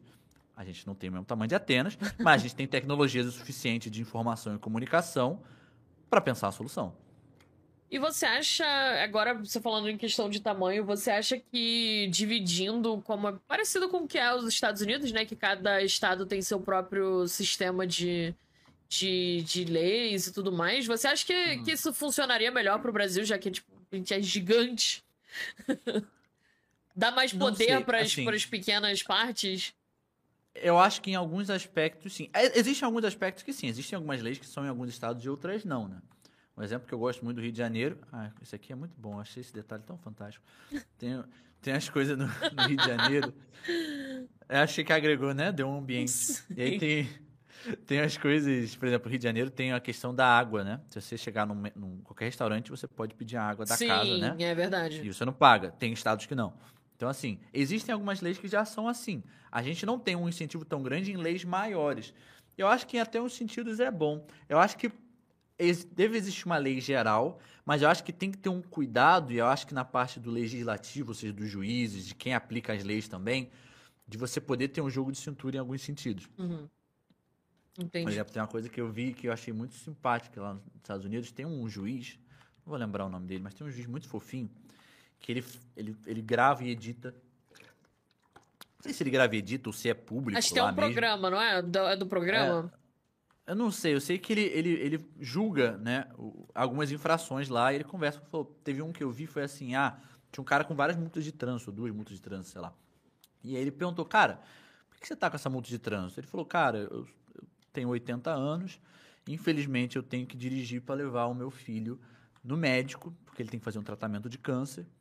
E aí nessa, infelizmente, eu, pô, muita coisa na cabeça, vacilei mesmo, não vou mentir, vacilei, isso aconteceu, né? Cara, você tem um registro disso? Ele chegou e falou, cara, quantos anos tem seu filho? 60 e poucos anos. Falou, cara, de verdade, você provavelmente tem aposentadoria baixa, seu filho deve estar tendo um custo danado com isso. Não faz sentido, você sabe que você fez errado, você já gastou o seu tempo vindo aqui, você já teve todo um, um- um problema com isso. De verdade, esquece a multa, cuidado na próxima vez, mas vamos. Você tem que ter uma questão humanizada, percebe? Sim. né? Eu acho que tem muitas coisas no Brasil, em muitos lugares do mundo, que não são humanizados. E, cara, é o que eu te falei, cara. O mundo é feito de gente, entende? O mundo não é número, o mundo é gente. E para você tratar de gente, você tem que saber que não é tudo que se aplica a todo mundo. Você tem que ter uma lei geral, mas você tem que ter. Existe já, né? Mas eu acho que tem que ter esse cuidado, eu acho nesse sentido. Não acho que tem que ser para cada estado uma lei específica, mas existe uma Tem lei bem feita, geral, que exista Acho- nela, né? Seja previsto uma flexibilidade em caso disso, disso, disso, disso, disso. Ah, aconteceu uma coisa que não estava prevista na lei, mas que faz sentido. Atualiza a lei. Aconteceu outro dia. Aconteceu outro dia um caso. Assim, lamentável. Da mãe que foi presa porque roubou miojo Vi- e Coca-Cola. Miojo e Coca-Cola para Assim, alimentar os filhos. De verdade, você precisa prender alguém pra fazer um negócio desse. É um Entende? absurdo. É, em- Você tem que mandar alguém pra passar anos na cadeia, longe dos filhos, porque o motivo dela ter roubado foi pra alimentar os seus filhos. E pra você resolver o problema, você tira ela dos filhos? É. Pois Entende? Então, nesse sentido, a lei ela tem que ser, e ela geralmente é, mas ela tem- eu acho que ela tem que ser mais flexível considerando a realidade de cada um. E o que levou a tal coisa? Por isso que a gente tem que ter esse sistema de, de legislativo, de legislativo, de executivo, de judiciário, especialmente, muito bem redondinho, né? Sim. Então, é, é isso. Precisava ter chegado ao STF? Não precisava. Um juiz podia ter feito e falar, cara, sinceramente, pelo amor de Deus, libera essa mulher. Não tem pra quê. Né? Em compensação, você tem uma galera que faz um monte de outro crime muito pior, Tá de boa aí. que tá de boa e nada acontece porque é E, amigo do e- juiz. e às vezes é preso ou não, fica em casa. Aconteceu aí no, É. no, no Rio de Janeiro mesmo, com a mulher do, do, do Maia lá. Fica em casa. A mulher roubou um monte junto com o marido. Fica É. em casa com seus filhos, tadinhos deles. Vão ficar Não, e uma coisa que me deixa assim muito preocupado é o que acontece. A lei, ela tem a previsão sobre redução de pena. A maioria, a maioria dos crimes, Uhum. você vai preso, mas se você tiver um bom comportamento, isso é lógico, pô. Você cometeu um negócio, tá, você vai ficar 30 anos preso, cara. Às vezes a pessoa que cometeu um crime com 18 anos não é a mesma pessoa que vai estar com 30, 40 anos, Sim. entende? Né? E- e- tem que existir essa possibilidade das pessoas, cara, evoluírem assim. Ela já entendeu, isso já aconteceu, já, já teve a- a- o ressarcimento sobre qualquer dano que ela tenha causado. né? Óbvio, tem coisas que não tem, não tem, não tem como reparar, mas enfim. Né? Mas assim, se ela tiver um bom comportamento, ela, ela está mostrando que, cara, ela se arrependeu pelo seu crime, ela está contribuindo para a sociedade. Não tem para que eu ficar gastando uma grana com esse cara para ele ficar preso por um negócio que nem faz mais sentido para ele ficar preso e não trabalhar. Pra É. ele ficar preso e não trabalhar, pra ele não ver a família, pra eu gastar uma grana com ele pra vir outras pessoas depois, que às vezes jamais entrariam pro mundo do crime depois, e conhecer uma galera que tá lá presa naquele sistema extremamente desumano e horrível que infelizmente a gente tem. Sim. Eu acredito que a cadeia teria que ser mais humanizada, existe toda uma discussão sobre isso. Inclusive, uma coisa que eu sempre defendo, eu acho que se você tiver mais assistentes sociais do que policiais, metade dos problemas que a gente tinha era resolvido Com certeza. Uma pessoa que esteja lá na comunidade e veja, sei lá, uma pessoa que começou a cometer pequenos delitos, sentar com ela e falar, cara, o que está acontecendo? Vamos resolver antes que você comece a entrar nesse mundo do crime sem volta? Né? É. Você, mas enfim, então assim, existe uma redução natural de pena para a maioria dos crimes, né? Você fica lá um tempão, reduziu, agora você pode ir para semiaberto. Você sai todo dia, trabalha, sei lá, faz o que você precisar fazer na vida, volta para dormir. E aí depois você vai reduzindo. Então, assim, eu acho que isso pode acontecer. Só que o problema é que isso só acontece com crime de rico. Isso acontece com crime de rico. Porque crime de pobre, isso é uma coisa muito doida. A prisão brasileira ela é superlotada, não é porque tem muito criminoso. É porque tem muita gente que tá presa que não devia estar tá presa. Sim. Porque o Ou cara porque tinha que ter ele já... 10 anos, tem, tem que ser julgado ele tem que tá, ele tá em julgamento. Ah, deixa o cara na prisão enquanto a gente julga. E o caso nunca é julgado, e o cara fica lá. E às vezes o cara é inocente. Às vezes é inocente. Que, nossa, uma coisa que acontece, assim, frequentemente. Você é? vê no jornal isso direto. E aí você pensa não... comigo, cara, eu sou inocente, tá? Eu gastei a minha vida inteira tentando ser uma pessoa decente. Trabalhando. Cara, que, geralmente, né? Se você é uma pessoa que provavelmente foi presa injustamente, muito provavelmente você é uma pessoa que fica colocada mais à margem da sociedade. É óbvio, você não vai ser a pessoa branca, classe média alta, você provavelmente vai ser alguém que teve um muito difícil. Então, geralmente, você está em trabalhos também que, querendo ou não, sofrem humilhação. Você é o cara que, pô, trabalhou de gari o dia inteiro, você sempre, por anos, aí sempre tem aquela pessoa que, pô, desdenha de você, que, pô, sabe, você vai aturando, vai aturando, porque você sabe que aquele é o caminho certo. Aí você está em casa, de repente alguém fala, ô, meu irmão, você estava vendendo drogas. Fala, eu? Nunca nem tomei café na vida. Ah, não interessa, vambora, tá preso. Te jogam lá no, no, no, no buraco, você e mais 40 dividindo, sei lá, 4 metros quadrados de uma, de uma cela, porque você também não teve faculdade, então você não tem direito a uma prisão mais humana, porque aparentemente você é menos pessoa do que alguém que fez uma faculdade. Sim. Né? Então, isso tudo acontecendo. Aí você fala, não, vão julgar, vou ficar aqui, sei lá, três dias, se for muito, vão ver que eu não tenho nada a ver com essa história, e me jogam. Ah, beleza. Aí adiam o seu julgamento, adia, dia, dia. Quando você vê, cara, tu tá há 5, 6 anos lá dentro. Gente, 6 anos é muita coisa. É o tá suficiente cinco... para você que não era um criminoso acabar virando Virar um criminoso, porque você, você tá, tá revoltado. lá, meu irmão, você tá pena, você quer que tudo se exploda, meu irmão. Você não vê sentido. Você fala, cara, pra que, que eu vou fazer o certo se não dá em nada? Sim. Eu vou fazer o certo e vou me dar mal de qualquer jeito eu vou me dar mal de qualquer jeito. E lá dentro eu conheço uma galera que vai me colocar num esquema e falar: meu irmão, você acha que vai dar, vai dar errado de qualquer jeito? Vamos fazer o seguinte: em vez de você trabalhar aí para ganhar, não sei lá, seu, seu salário mínimo, pô, trabalha aqui metade do que você trabalharia lá para ganhar. Pagar o triplo. Reais. é, entendeu? Sim. Você vai ser preso sendo fazendo isso ou fazendo outra coisa. Tanto faz para você. Cara, tanto faz, então lá foi eu, entende? Então, assim, eu acho que um problema sério no Brasil hoje é, são essas questões que muito passa. Do racismo que a gente vê histórico, da desigualdade social que a gente vê que também é histórica. Então, assim, eu acho que a história também ajuda muito a gente a perceber isso nessa lógica de longo prazo, sabe? Não Sim. olhar as coisas só aqui, perceber de onde que elas vêm e muito provavelmente para onde que elas estão indo. Com certeza.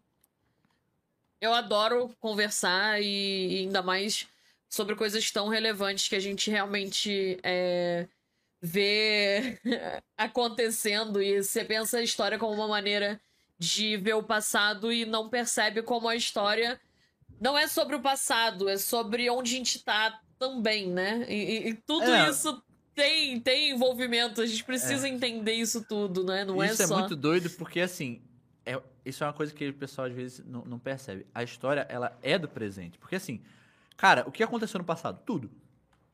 Sim. Você vai ver tudo? Não. Você não vai ver tudo, né? O que, que você vai ver? Aquilo que você acha que responde a sua pergunta. É. E a pergunta que você vai fazer depende do problema que você tem. E o problema que você tem depende do que, que você está vivendo. E o que, uhum. que você está vivendo é o presente. É. Por que, que não se estudou a história das mulheres nunca? Porque nunca houve uma luta pelo direito de igualdade das mulheres o, a questão das mulheres no passado sempre existiu, só que a gente só tá olhando agora. Sim. E que, inclusive, tem mulheres importantíssimas que a gente nem sabe quem é. Você não tem ideia. Tem milhares, tem milhares. Eu, é uma eu coisa que eu foco muito, é tentar trazer algumas mulheres assim no canal. É uma coisa que foi. Assim, é, é, incrível como a rede social, apesar de ser o, o, o antro da disseminação de, de notícias falsas, também pode trazer algum pouco de, de conhecimento às vezes. Mas eu vi um post assim com, acho que era 30 mulheres que você não sabe quem é e, e foram importantes para alguma coisa que e a gente... aí você fala, cara, ela fez isso e ninguém me contou? Sim, é, é bizarro, é, é bizarro. bizarro. É bizarro Como a gente olha. É e, e, outra, né? A gente pensa. Quem foi o cara que fez isso? É uma, é uma coisa que tá entranhado na gente que, assim, ah, aconteceu não sei o quê. um Quem cara, foi o é. cara que fez isso, sabe? É. A gente E é fala muito sem, doido porque, sem assim, nem tem um pensar. experimento, tem um experimento que eu vi, foi um experimento social, não sei se você deve ter visto isso, não lembro quem fez, quebrando tabu, alguma coisa assim. Que eles chegaram para as pessoas e fizeram a seguinte pergunta, ó, tem um, tem um rapaz, né, e esse rapaz, é, esse rapaz estava com, pai, é, esse rapaz estava lá, ele teve um acidente. Sim, ele tava E com o pai, né? aci- Ele é, tava com o pai. ele teve um acidente muito Sim. grave. Aí levaram esse, esse rapaz pro hospital. E aí chegaram no, no- no profissional mais competente que tinha lá. E aí esse cara falou assim: e aí esse profissional chegou pra ele e falou: pô, não posso atender, é meu filho. Quem era esse profissional? E ninguém para pra pensar que era mãe. Milhares É. de respostas. Ah, ele teve dar um dois pais, jeito. ah, porque não sei o que. Cara, é a Era mãe. adotado. A pessoa. É. Eu vi isso, milhares de respostas, um monte de É, gente é a respondendo qualquer coisa. Mas por quê? Porque ninguém imagina de primeira, por conta de toda essa questão que a gente tem da nossa sociedade que vem lá de trás, que pudesse ser a mãe. Sim. né? Aí você fala assim, cara, isso é natural do ser humano? Aí você vai olhar pra história. Não. Não. Não, não. Aí você fala, tem essa, essa, essa, essa, essa sociedade que não, não pensava assim, teve essa, essa, essa mulher que já fizeram assim. Aí, aí você vem a pergunta, poxa, mas então, por que, que é assim agora? O que, que aconteceu nesse trajeto? E aí você cai na história das mulheres. Hum, é, é- enfim. é, é muito é muito complexo isso, inclusive na aqui dentro da, da comunidade do Minecraft, do YouTube, de, de tudo isso. É, eu fui dona de servidor desde 2013 até 2016 e eu voltei agora de novo. Então, assim, muitas pessoas, quando eu falava que, ah, Ju, Ju Sobreira é dono, é dono do servidor. Tá. E- eu falava que eu sou uma mulher. Não, tu não é mulher. Não é possível. Não é Não possível. é possível. Então, assim, e, e- não foi uma vez, não foi duas. Foram milhares de vezes, entendeu? É. Ou então a questão da- também da, da sexualização, né? Porque a menina, a menina dá um ai, sei lá, num, num videogame, o pessoal já começa. Sim, cara, os homens em começam a falar como se, meu Deus do céu, chegou a pessoa que tá me dando mole. Né? E, cara, não tem nada a ver. né? A pessoa... Inclusive, é um motivo que às vezes muitas mulheres não falam, né? No, no- nos chats abertos de videogame. Pra não descobrir que é uma mulher que tá jogando. Isso é, é muito doido, né? Mas tem muito a ver com os papéis históricos que a gente deu para as mulheres também, né? A questão de jogar videogame nunca não era, né, considerado um espaço de mulher, né? As brincadeiras, gente, é só a gente pensar na nossa brincadeira, né? O homem ele brinca, pô, de ser aventureiro, herói, não sei o quê, e a mulher brinca sempre de ser mãe. E não é uma brincadeira, é um treinamento, né? Sim, sim, É exatamente. um treinamento. Tem que aprender a cuidar da criança, você vai ganhar a cozinha de brinquedo. É a boneca, só é a é, princesa. aparentemente só você cozinha, entendeu? O Sim. homem, ele, ele não morre de fome. Magicamente, ele produz comida, assim. Ele abre a mão, Sim. pau, sai um sanduíche. Ele se alimenta. Exatamente, Você não exatamente. consegue, então você tem que ir pra cozinha. Sabe? Então, assim, sabe? São essas questões. Porque, aparentemente, filho só você que faz, entendeu? É. E sozinha, é um negócio assexuado. Plau, sai a criança. Apareceu lá uma criança no Parece seu a colo. criança, você cuida, é isso, tá bom, entendeu? A criança, assim, puf, aí você pensa muito, aí sai na barriga, gest, né? Tem a gestação e sai o bebê. O homem não Sim. faz nada, entendeu? Assim, É. cara, não é assim que funciona, né? Então, assim, mas é isso. Por muito tempo foi se educado que era assim, né? Então a gente tem que olhar para a história e também para achar onde veio o problema, mas muitas vezes também para tentar pensar soluções. Sim. Ah, já teve gente que tentou fazer assim. Poxa, mas tentou fazer assim nesse contexto. Tá, mas se a gente atualizasse essa ideia? Talvez seja uma boa. né? Então tem todos esse, esses processos, né?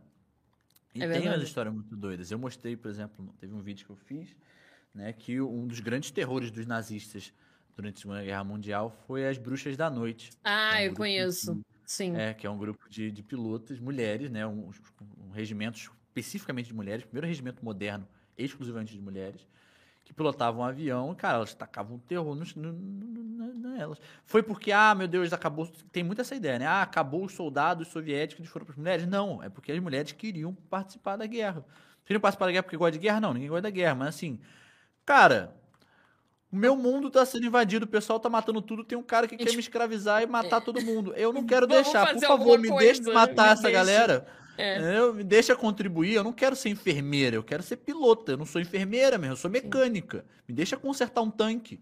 E puxando já ainda nesse, nesse assunto que. E, e voltando para os jogos, é, uhum. você lembra aí que alguns anos atrás lançou, eu não me engano, se eu não me engano, Battlefield 5?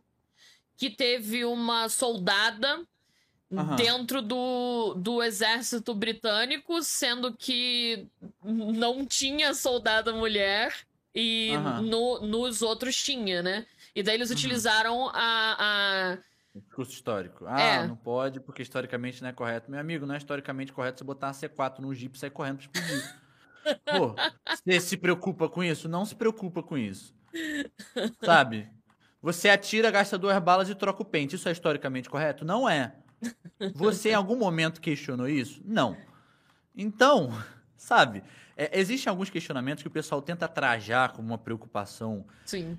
verídica, mas quando você puxa a origem do raciocínio, você fala assim, tá, mas você está perguntando isso porque você não perguntou tal coisa.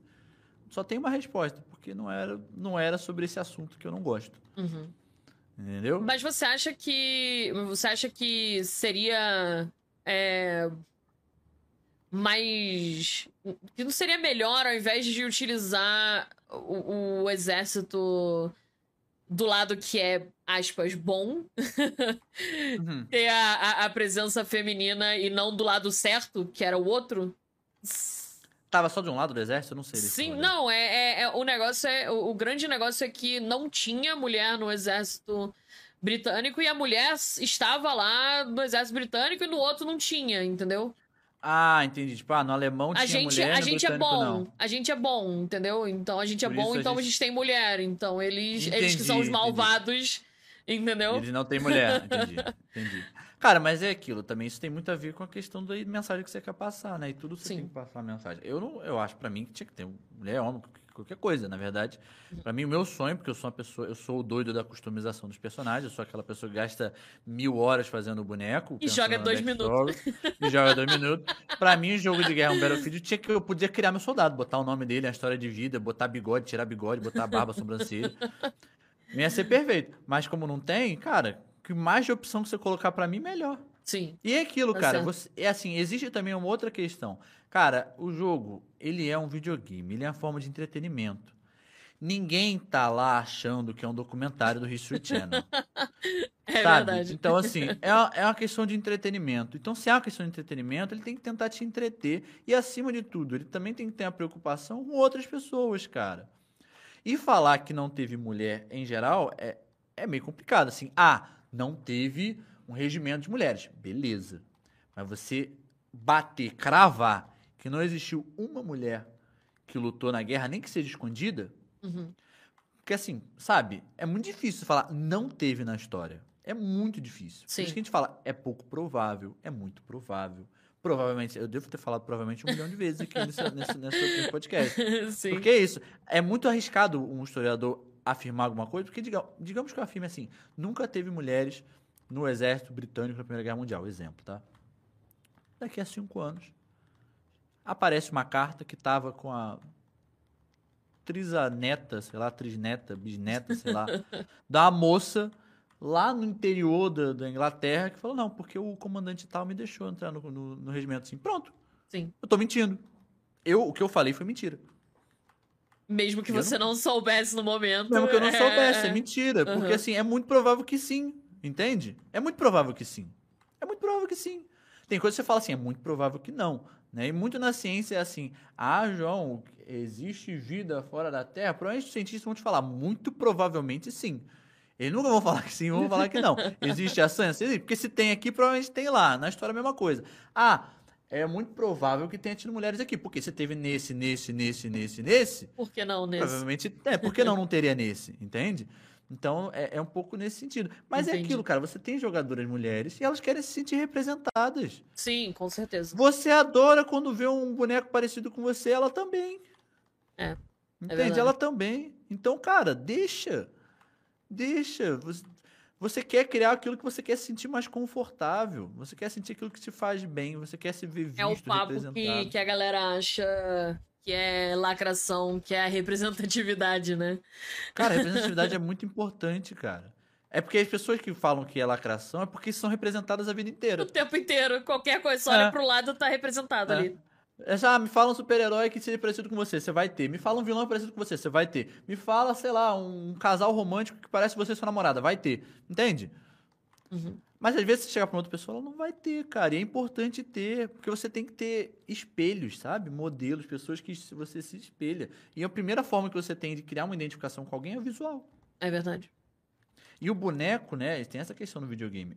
Um boneco no videogame, ele geralmente é criado quando não é um, quando não é um boneco assim, ah, fulaninho é o boneco tal, você está interpretando ele, beleza. Mas quando é um boneco, por exemplo, de FPS, não tem nome, não fala, não tem nada, a ideia, especialmente quando é em primeira pessoa, é que você se sinta lá, Sim. né? Você se sinta lá. Pra eu, homem branco, me sentir lá é muito fácil. porque Você já tá todos- lá, todos todos eles são lá. você. Todos eles estão lá, entendeu? Todos eles sou eu. Agora, às vezes a mulher não. Sim. E aí você quebra a imersão. Aí, nesse sentido, quebra a imersão. Quebra a imersão do ponto de vista do videogame, não do ponto de vista histórico. É. E dependendo, você tem que fazer esse equilíbrio, né? E às vezes isso, isso estraga o jogo. Pode estragar o jogo. Entende? Para algumas pessoas. Ela, em vez de jogar esse, vai jogar o outro, porque o outro ela se vê. É verdade. Pra uma empresa não faz sentido. Vou perder cliente, pô? De jeito nenhum. E tem que ser assim mesmo, né? Sim. É Eu verdade. acho, pelo menos isso. Não, né? com certeza, com certeza. Ah, ah, olha só, Lume, muito obrigada por repetir a pergunta. Eu li, tinha lido sua pergunta antes, mas, mas não tive a oportunidade de fazer. Ele perguntou como jogador de Minecraft qual a atualização necessária nesse lindo jogo quadrado. Que ainda não tem? É. Tá aí uma boa pergunta. Cara, eu acho que a customização de cor e ter escada pra tudo.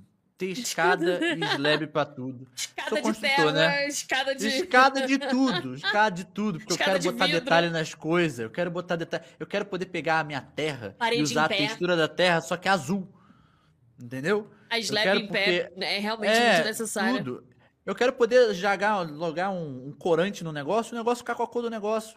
Entendeu? Porque assim, cara, nossa, agora eu me senti um troglodita falando. Mas assim, poxa, sabe, às vezes a textura, porque às vezes o negócio de construtor, eu, eu e meu amigo que a gente constrói isso aqui, a gente fica pé da vida, fala, cara, a textura, por exemplo, esse chão aqui, esse asfalto, né, é de, De de concreto. concreto pozinho, né? Aham. Aí fala, cara, às vezes a textura é perfeita, mas a cor é errada. Às vezes eu quero a textura, só que na outra cor. Sim. Pô, e não é difícil. O que tem de mod que fala assim, ah, pinta a madeira aí, da cor que você quiser. Sabe? É verdade. Difícil. Mojang, me ouve. Troca, por favor. Vocês já me atenderam pra poder construir embaixo do super plano. Mas bota isso aí também. Se você fizer isso, pra mim, acabou. Não precisa nem Acabou, jogo perfeito. Já fecha a chave, perfeito. tranca mais. ali. Fechou, é isso. Acabou, dá Demite, tchau, lança demite a equipe de, 2 de atualização e pronto. Não, demite todo mundo, só ganha dinheiro. É verdade, pode crer. Eu acho que escada de vidro realmente é a coisa que eu mais queria que existisse. Vai ser lindo, lindo. Nossa senhora, a porta com a textura de vidro, Nossa, é verdade. né? É verdade. E tem. E, e o que eu mais sinto falta é a slab em pé também. Que é muito. Slab em pé, é. Ah, A eles LP deram um jeitinho entendo, na, é. na É, parede, eles- que é. Só que ela fica no centro do É. negócio. E não é, não é. É. a mesma coisa, sabe? É. Mas isso eu até entendo ele não fazer, porque tem toda aquela questão de valorizar a criatividade, usar o bloco. Ah, lá, lá, tá bom, beleza. Mas assim, pô, os blocos que já tem, os modelos que já tem, pô, deixa eu botar a textura de outra coisa nele. Pelo amor de Deus. Entendeu? Deixa eu pegar essa textura aqui que parece uma cesta e botar a textura de madeira. Botar a textura de, pô, de ferro, sei lá. Que aí dá pra virar outra coisa. Tem mod que faz isso, né? Que você coloca Tem. uma coisa crua e você clica com o bloco e ele faz e virar. bota, é, exato. Pô, esse é perfeito. Esse é perfeito. É verdade. Muito bom. É, tem as perguntas que eu faço pra galera, né, que, que participa aqui, mas a maioria é produtora de conteúdo profissionalmente somente, sabe? Não tem. Uhum. Não tem como. Acho que eu acredito que o seu é, é mais como. Um. Por enquanto um- ainda é. Não, a gente pode chegar nesse papo desconfortável, não tem problema. Não vou ficar chateado. Por enquanto- cê- cê- cê é, por enquanto é. mais um hobby do que realmente a tua, É. a tua profissão principal, né? Tá começando a virar, graças a Deus, mas ainda, ainda tá ah, longe. não tá no caminho. É, tá longe ainda. Tá bom, mas longe tá bom, ainda. tá, tá no caminho. Mas é, aí eu faço a pergunta pra galera. É, e deixa eu ver aqui. Ah, uma pergunta que, que não faz muito sentido. Vamos, vamos ver o que, que sai dessa, dessa resposta aí. Mas ah, a sua família entende o que você faz ali na internet? ah, ou é uma coisa que fica ali meio. Assim, ah, ele é professor e, e esquece o outro lado. Aham. Não, eles, eles até entendem. Assim, já foi um pouco mais difícil. Mas eles até entendem, assim. A, a- a- que eu tenho mais contato, a família que eu tenho mais contato, eles até entendem. Uma coisa que eles não entendem direito é essa questão da monetização. Parceria, Aham. publicidade, essas coisas, entendeu? Por exemplo, teve. Não sei se o pessoal daqui conhece, porque que é uma coisa mais da galera um pouco mais velha. Mas tem um- uma família brasileira de velejadores, a família Schurman. Tava Sim. sempre fantástico antigamente, né?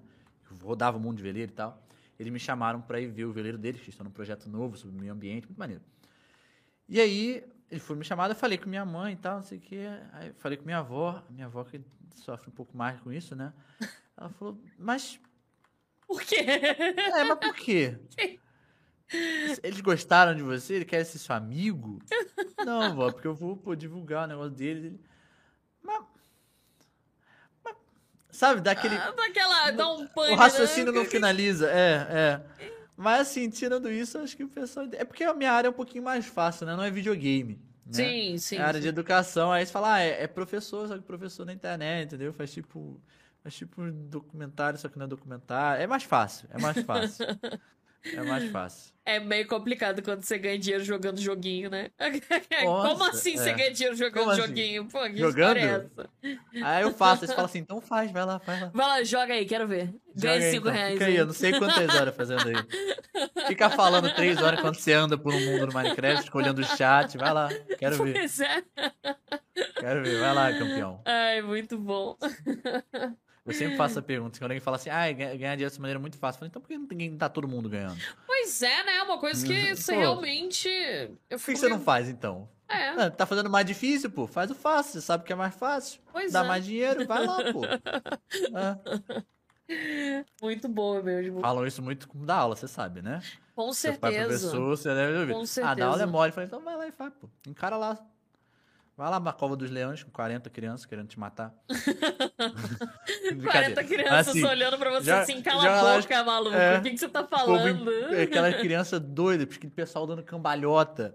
O Pessoal, pô, cara, uma vez, aí vou ter que contar esse caso. Teve uma vez que cheguei na turma que o pessoal tava fazendo queimar. Ah, meu Deus do céu, ideia. Dentro da Os aula. moleques. Não, é dentro da aula. Nono ano. Ah, Vocês sabem quem vocês são. Cheguei na sala, os moleques estavam jogando é, queimado com uma.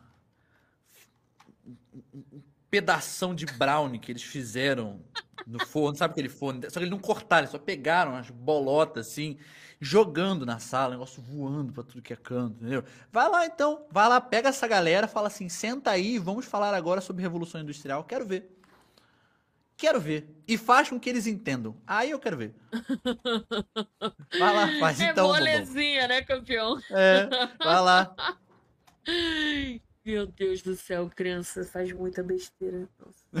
Ou, a gente, tipo, se quiser, a gente pode fazer uma parte especial, um spin-off sobre todas as besteiras que eles fazem. Vou criando os nomes fictícios. Você, você já viu aquela professora, mas é a galerinha acho que muito mais nova, acho que se bobear até do Fundamental 1 ainda, que faz a chamada da galerinha com memes. Ah, hoje a chamada é com Ah, é. meme. É o João, não é o João? Não, era uma, é uma professora. A professora? Porque É. tem um cara bem grande no TikTok que é o João que faz isso. A gente tá em live agora, inclusive. Com a Pof Paula, outra pessoa que é um amor do TikTok dentro da área de educação. A Pof Paula, ela, ela conversa com os alunos do infantil. E aí, obviamente, né? A Tem realidade para uma pessoa do infantil é muito diferente, né? Sim. É, mu- é assim, o universo fala assim, o que tá acontecendo, né?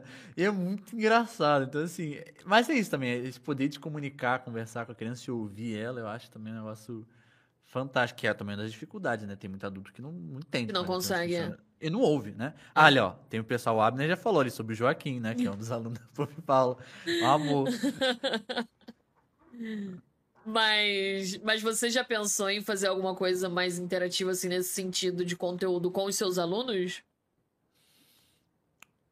Em que sentido? De produzir conteúdo é, envolvendo eles, assim. Envolvendo eles, eles participando? Sim, sim. Ah, a gente sempre faz, assim, com Minecraft fica um pouco mais difícil, porque tem todo tanto de dinâmica, é. enfim.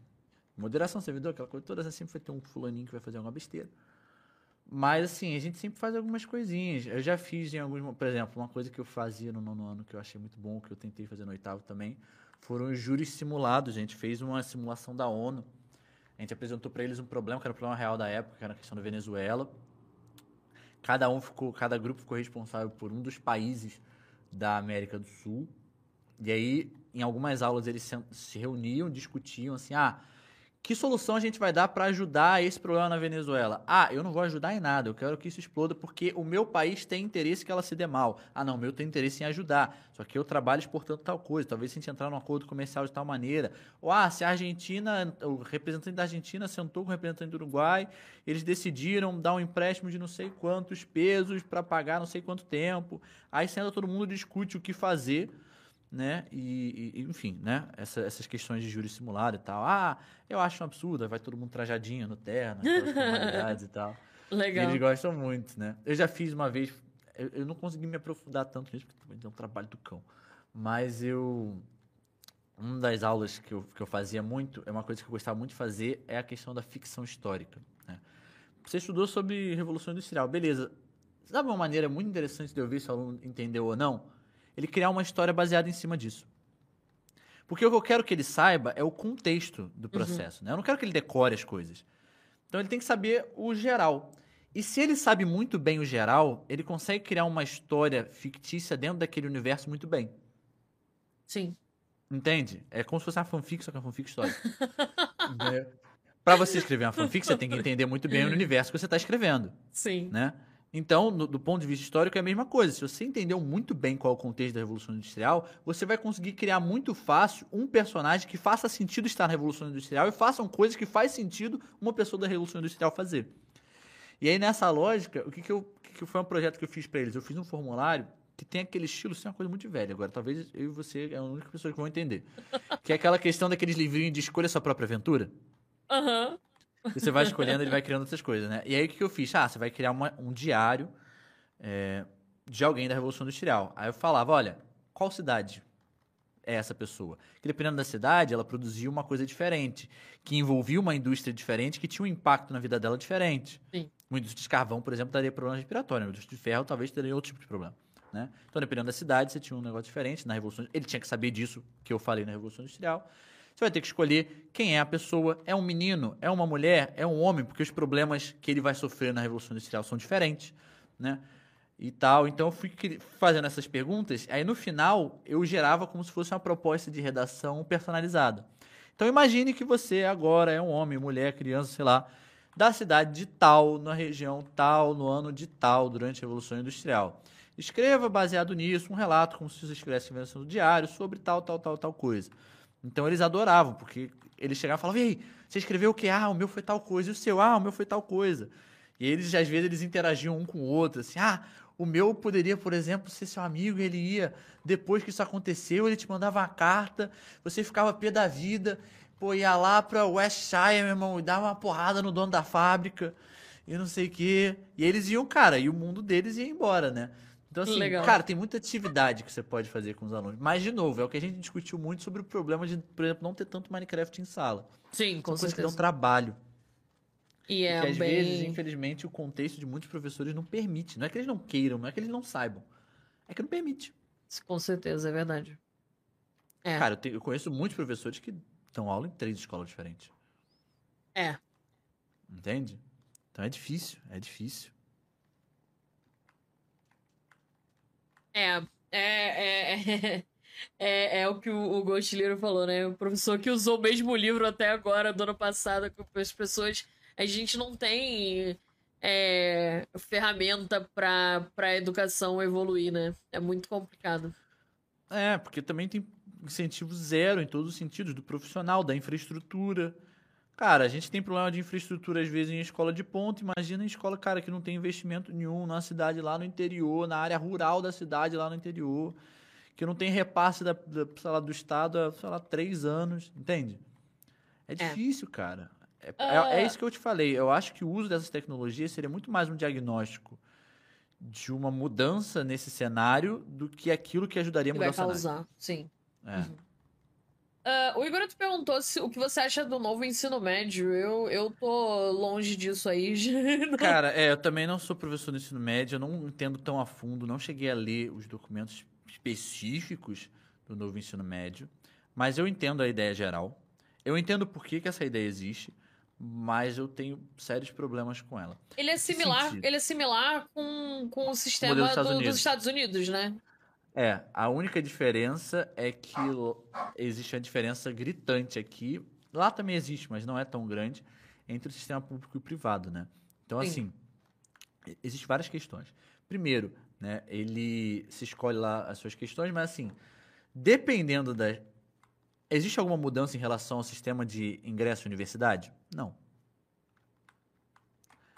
O, o Enem ainda cobra todos os assuntos. É. Então, o que, que você, isso vai, que, que vai adiantar? Você não vai ver algumas coisas em alguns anos de escolaridade. E aí? Você que está na escola pública não vai ver. E você não vai ter dinheiro para pagar um cursinho para ver. Sim. Então, você vai. Se você já estava antes atrasado né, nessa corrida. Você vai atrasar muito agora mais. Agora você vai começar muito mais atrás. Entende? Então, esse é um primeiro problema que eu vejo. Você quer fazer essa mudança personalizada? Beleza, mas você tem que mudar então a forma de ingresso na universidade.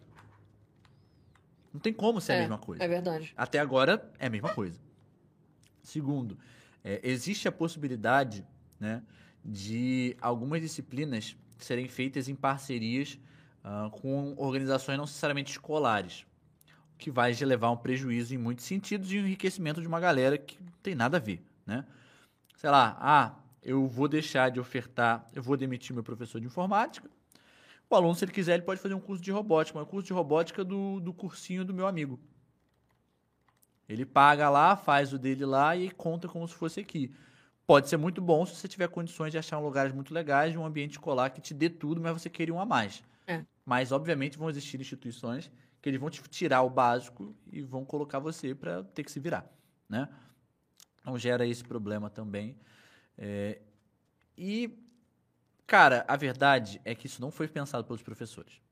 Não. Vou te falar sem, sem não, com certeza. Ah, teve, eles falam que teve consulta dos professores. Eu vou te falar qual foi a consulta dos professores, tá? A minha professora da faculdade, ela foi consultada nesse processo. O governo mandou uma mensagem, falou: "Olha, você é professor, a gente quer chamar alguns professores para vir discutir com a gente algumas coisas. Preciso que você venha na escola tal, no dia tal, tal hora." Beleza. Foi todo mundo, ninguém sabia o que que era. Isso foi lá em 2017, sei lá. Aí chegaram, né, para para eles falar assim, ó, você vai responder esse formulário. Esse formulário é respostas diretas, é sim ou não. Não tem um espacinho para tu falar Você o que não que pode acha. explicar o porquê que acha ruim ou bom, ou porquê que deveria ser tipo isso, mas com uma diferença. Não interessa, é sim ou não. mas ninguém avisou o que que era. Então largaram um monte de coisa, a pessoa respondeu sim ou não, não sabia para que que era. E é isso. Surprise! Depois, ensino médio novo. Falaram, olha, inclusive, ó, a gente consultou sim os professores. Tá aqui, ó, os professores consultados. Eles responderam dessa maneira. Aí você fala, pô, entende? Então, assim, Fizeram os uma foram arapuca. consultados. É, tecnicamente sim, mas não foram. Entende? É assim, porque se a gente fosse consultado. Porque é isso, assim, o professor, é o que a gente discutiu no começo da live. O professor se tem uma coisa que o professor quer, meu filho, é educação de qualidade. Porque quem vai estar trabalhando nisso aí da vida é ele. É verdade. Né? E quem tem o. Cara, e se tem uma pessoa preocupada em você se tornar uma pessoa melhor, é o professor. Senão ele não ia ser professor, ele ia fazer qualquer coisa da vida dele. Qualquer coisa, que provavelmente ele ia ganhar mais. E ter menos estresse. Então, assim, e trabalhar menos. Então, assim, Cara, a pessoa, o professor que ele tá lá, é professor mesmo, não é aquela pessoa que, ai, tô dando aula. Professor. Né? É existe diferença. A gente sabe quem é que tá lá dando aula e quem é que é professor. Né? O professor, ele quer que você melhore, ele quer que a educação seja de qualidade. Se o governo tivesse chegado pra gente, assim, do fundo do coração, falar: olha, a gente tá com uma ideia. A gente acha que o ensino médio tem alguns problemas. a gente vai falar, tem, tem mesmo. Né? É, esse, esse, esse, a gente, sim, concordamos. Né? Que a gente queria que fosse uma coisa mais assim, a gente, sim, verdade, concordamos. Vamos pensar um negócio, porque vocês que entendem disso. Beleza, ó, temos essa ideia. Essa ideia vai ficar muito cara, acho que o governo não vai ter dinheiro para isso. Tudo bem. A gente teve essa outra ideia aqui. Compromete uma coisa ou outra, não faz tal coisa, mas já é uma mudança significativa. Poxa, esse aqui a gente consegue fazer assim.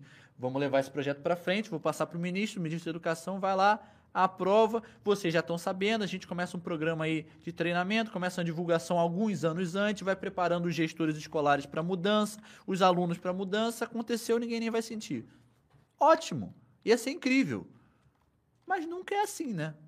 Esse é o problema. É.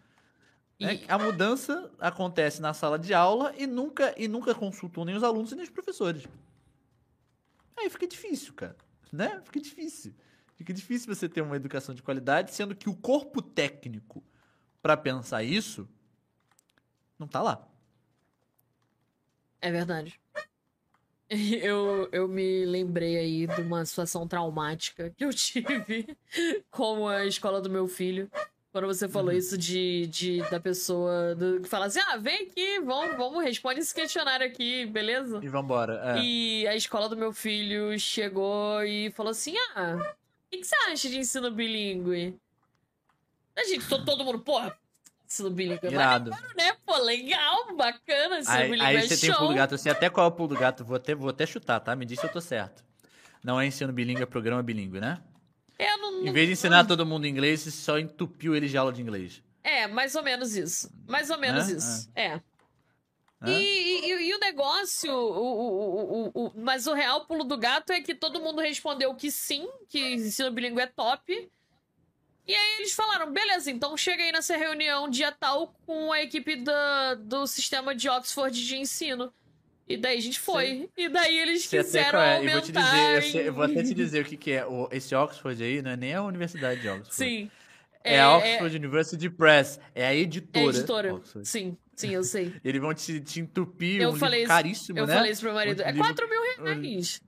Um, um livro gigantesco de caro. Vai dar aula até você dizer chega de inglês pro seu aluno. O moleque vai morrer de tanta aula de inglês. Sendo que, assim, aulas de inglês no formato que ele sempre teve, só que em maior sim, quantidade. Sim, Não sim. vai resolver o problema. Né? Ele não vai ficar bilíngue. Né? Ele só vai ter um monte de aula de inglês, só que para botar essas aulas de inglês, você vai contar um monte de outra disciplina. Mais caro. E você vai pagar mais e vai ter menos aulas de outra matéria. Fala, pô, que raio de ensino é esse, cara? Que modelo bilíngue é esse? É, aí... Mas é isso, pra escola isso é ótimo, porque ela fala assim, ela é bilíngue. Ela não precisa falar que ela é um ensino ou um programa. Ela fala, ela é bilíngue. É bilíngue? E bota, ó, eu tenho certeza que essa escola do seu filho fez isso. E bota, assim, ó, a gente, inclusive, é uma escola parceira da Oxford, não é isso? Sim, mas eu não fiquei ah, lá pra falando? descobrir, entendeu? Eu, eu meti meu pé. É, porque. Mas é isso, porque muita coisa na escola funciona assim, é... entendeu? Um Você negócio... gostou? Que pena, que legal. Então, beleza. A gente quer fazer um negócio, a gente não quer te consultar, mas a gente quer usar o argumento que a gente consultou pra você não reclamar. Você joga na tua cara que sim, você falou que sim, pô, olha aqui, ó. Aqui, ó. 97% aqui, ó, dos pais falaram que amam o ensino bilíngue. Por que, a gente não vai então botar então tá isso? Aí, ó. Toma aí, ó. 4 mil reais pra você, bobão. né? Sim, exatamente. É triste, né? É triste. É, é triste. É. Isso acontece com a gente também, tá? Acontece com a gente. Às vezes tem um negócio e fala assim, cara, tem um negócio assim. A, graças a Deus na minha escola nem tanto, mas eu já ouvi muito relato de coisa assim. Ah, vamos pensar o livro didático? Vamos. Aí chega um monte de editora, que a editora vem igual um doido, em cima de você, porque livro didático dá um dinheiro do cão, né? É, pois é. O livro é caro pra burro, né? Todo mundo é obrigado a comprar. Você pegar Sim. uma escola grande, então, nossa, você ganha grana. Então, assim, a galera tá, tem que comprar, tem que fazer. Né? Então, a galera, chega o final do ano, os representantes de vendas editores ficam loucos nas escolas, né? Escola grande, então, que nem que eu dou aula, o pessoal vê um monte. Você recebe umas 200 caixas, chega com a biblioteca de livro didático em casa. E aí, geralmente, você analisa e tal, fala, pô, esse aqui talvez seja o melhor, que não é o que a gente adota, vamos mudar, né? Na minha escola, graças a Deus, não tem esse problema, mas tem algumas escolas, por exemplo, que ela fala assim, ah, a gente é parceiro da editora tal. O livro da editora tal é horroroso. Serve para nada, não tem um exercício que preste. O cara que escreveu, o cara, é o cara mais confuso do mundo, parece a redação da alfabetização. Não entende nada com nada, tem a informação errada, é mal diagramado, o texto é feio, é caro para burro, tem livros infinitamente melhores. Mas aí chegam para você e falam assim: não, é porque a escola é parceira dessa editora. É, então, não, não tem, tem escolha, não. Gente, você olhou vários, você analisou, você é trouxa. Porque no final das contas, você tem que escolher esse. Entendeu? Sim. Então, assim, essas dinâmicas, infelizmente, em escolas acontecem muito, assim. Porque tem sempre a maracutaia, às vezes sempre tem a pessoa que é amigo de fulano que vai ganhar grana. E aí a gente volta, história, né? a gente Vai volta ganhar lá grana naquele com negócio isso, vai se dar muito bem com um problema que vai gerar pra você, só que ele não tá nem aí pro seu problema, porque ele vai estar ganhando rio de dinheiro.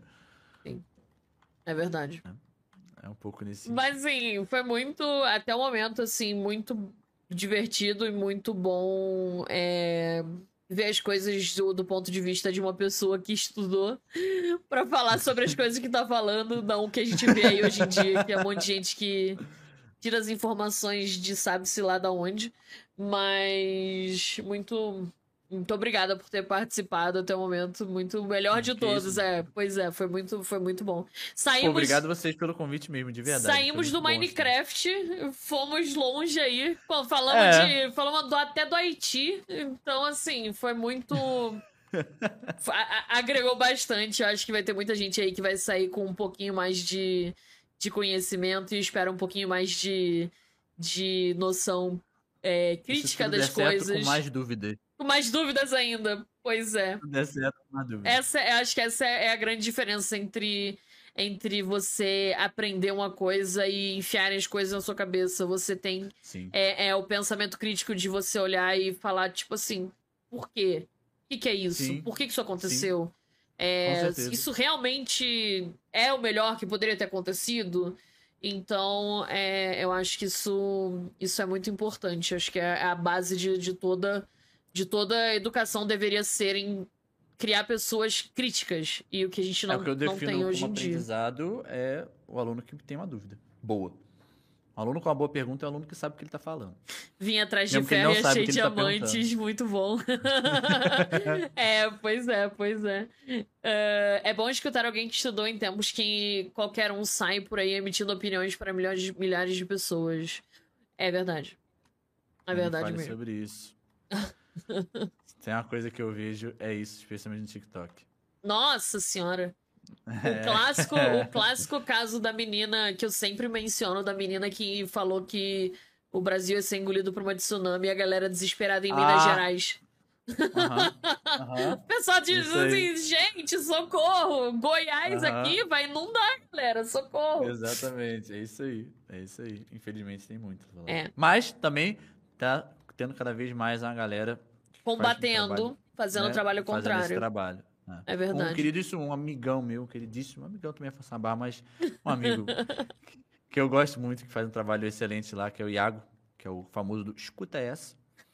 Tem a galera aí que deve conhecer, que refuta a galera do efeito Mandela. Então, Legal. Né, Mas é isso. E falar der certo, a gente nisso, nisso, lá. vamos lá. Estamos aqui já, né? Já estamos aqui em três horas já, quase. Já que a gente já tá aqui, vamos, vamos falar mais uma coisinha só. É, Fontes confiáveis de informação no TikTok. Pessoas boas com formação. Sim. Ó, vou pegar, vou pegar minha. Ó, de manda a cabeça, lista, vou manda a lista. Cidade de cabeça, hein? De cabeça. Cara, em história, tem eu. claro, Né? Pô, tem que fazer um merchan. Eu tem, tem um cara, cara, eu gosto muito do Thiago, ele é aqui do Rio também, a gente já conseguiu fazer uns trabalhos juntos, que é o Tá na História, que ele faz um trabalho muito doido, porque ele, eu falo das coisas mais, enfim, gerais, ele vai no lugar onde aconteceu o negócio e te conta. Então é bem maneiro. É, o Tá na História. Cara, muito gente fina. É, tem o Iago, Iago Stefano. É um cara que. Cara, o trabalho dele no- na, na rede é literalmente pegar a galera que fala besteira. e refutar apontar o que tá aqui e acontecendo. falar por quê. Ele é biólogo, né? Ele é professor, inclusive ele é professor. Ele já foi substituto na escola que eu dei, então já teve gente que teve aula com dois TikTokers no mesmo dia. Muito bom. Doido, né? É, a escola do TikTok. E aí tem ele, tem. Cara, tem a. Tem a Lilium Educação, que fala também sobre biologia. Ela fala muito sobre animais, né? Alguém pergunta assim: ah, por que, que o bichinho fez tal coisa? Ou que vídeo estranho é esse? Ela explica: não, porque isso aconteceu por causa disso, disso, disso. Maravilhoso também. Ela tem a voz calma, parece uma meditação, é um maravilhoso. Tem. Quem mais? Tem o Figueiredo, que é uma figura que entrou nas polêmicas aí ultimamente, mas é um menino muito bom. Não é especialista na área, ele nunca diz que é, mas ele é, o- ele é, um, ele é um menino. Menino também é Façanbar, menino tem 17, 18 anos, sei lá. Mas é um É um rapaz. menino. Não deixa de É. ser. É, mas é um rapaz que ele se preocupa. Ele é fera em biologia, ele estuda muito, pesquisa muito. É, ele, e ele é um cara que genuinamente ele quer aprender, assim, quando ele não sabe, ele vem aprender. Ele já veio perguntar algumas coisas várias vezes, assim, é um cara muito legal. E ele também é um cara que desmente algumas coisas também, traz algumas informações maneiras. É um cara muito bom. Tem a Malu, Malu Junco, também é na mesma vibe do Figueiredo, só que em vez dela desmentir e tal, ela fala muito sobre a questão de física, né, sobre a questão de enfim, estrelas, planetas, essas coisas todas que eu não entendo bolhufas, eu fico muito interessado por isso. Tem o ABC Terra, que também fala, faz vídeos sobre biologia. Cara, que tem um, uma, uma produção, assim, muito bem feito. Tem também, pra gente fechar... Eu vou, eu vou até olhar minha lista aqui, pra eu não ficar... Pra eu não deixar ninguém, ninguém para trás, tá? Porque, né, isso pode acontecer. Eu não quero ser essa pessoa que dá esse vacilo, né?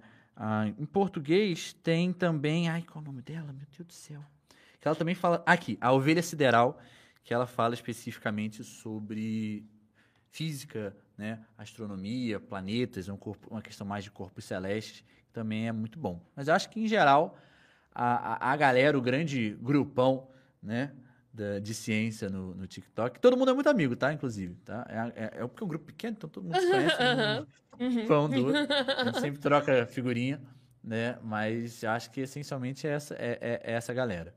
Legal, obrigada. aí quem não anotou, só clipar aí e assistir depois ou voltar no vídeo do YouTube. É, enfim, as redes sociais de, do Barba Russa vão estar aqui no, na descrição, mas. É, enfim, vamos, calma aí que a gente não acabou ainda, que tem perguntas que eu sempre faço no final. Que é. São perguntinhas que não tem nada a ver com o que a gente conversou. Então. É, dublado ou legendado? Animação dublado, o resto legendado. Ok. Filme, série e anime favoritos? Filme favorito, Labirinto do Fauno. Série favorita, Doctor Who, sem pensar duas vezes. Sou doido Eu percebi que tinha uma cabeça de Dalek lá, eu ia comentar, eu vi. É, sou doido pro Doctor Who. Doido, assim, doido, doido. Ver a série clássica de 1963 mesmo, horrorosa, e gostar.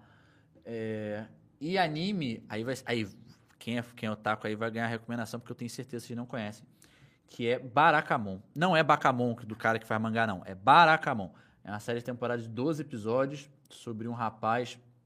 Ele praticava caligrafia japonesa, né, que é toda uma arte por trás.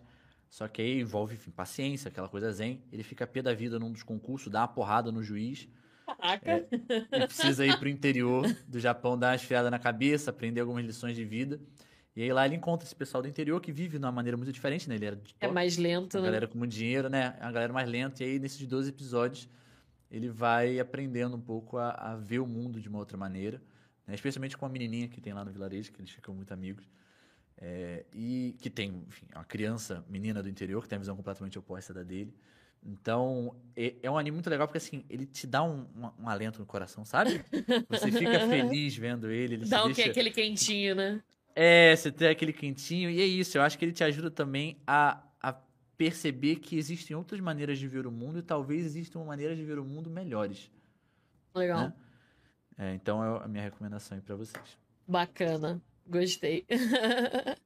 uh, deixa eu ver. Ah, e uma coisa que eu peço também, e você, professor de história, vão ver que, que eu tô curiosa pro que, que você vai falar aí. O projeto do podcast é. é, é hum. Quando eu iniciei, desde o primeiro episódio, eu, tinha, eu tenho um, um plano. Não completamos uhum. ainda um ano, mas estamos uhum. perto de completar um ano. E, o, e a ideia é, no, na temporada 2, a gente reconvidar todo mundo que passou por aqui. Me chama. Tá chama, bom? Chama que eu tô aqui. Esse é o projeto. E aí, ah. e o que eu quero de você é que você deixe uma mensagem Pra eu mostrar hum... para você ano que vem. Hum. Cápsula do tempo. Sim. Tá. Então, vamos lá. A cápsula do tempo principal, que acho que, vai, que eu espero que me deixe em choque, é eu fazer assim. Querido João, tudo bem? Prazer. Ó, abre seu celular e confere para mim aí. Primeira coisa, você ainda tá fazendo TikTok? Pergunta importante, espero que sim. É, não desista. Segunda coisa, tá dando certo, meu filho? Eu espero que sim também. Mais certo do que ano passado? Espero que sim também. Tá ganhando dinheiro? Diz que sim, por favor. Por favor. Um ano já. É importante, Nossa, né? se não estiver dando, tá? É, e outra, vamos, vamos vai para esses números. Ó, Você não sei se vai conseguir fazer essa soma, então essa soma eu vou ignorar. De visualizações totais, porque vai ter vídeo até desistir. Mas, estamos agora, no momento dessa mensagem que você está recebendo isso, com 237.100 seguidores e 2 milhões e 600 mil curtidas. Não sei quando você vai estar aí. Espero que isso te cause um choque, espero que seja um choque positivo. Legal, gostei. Né? Gostei. Dados, senão, senão vai ser muito filosófico, entendeu?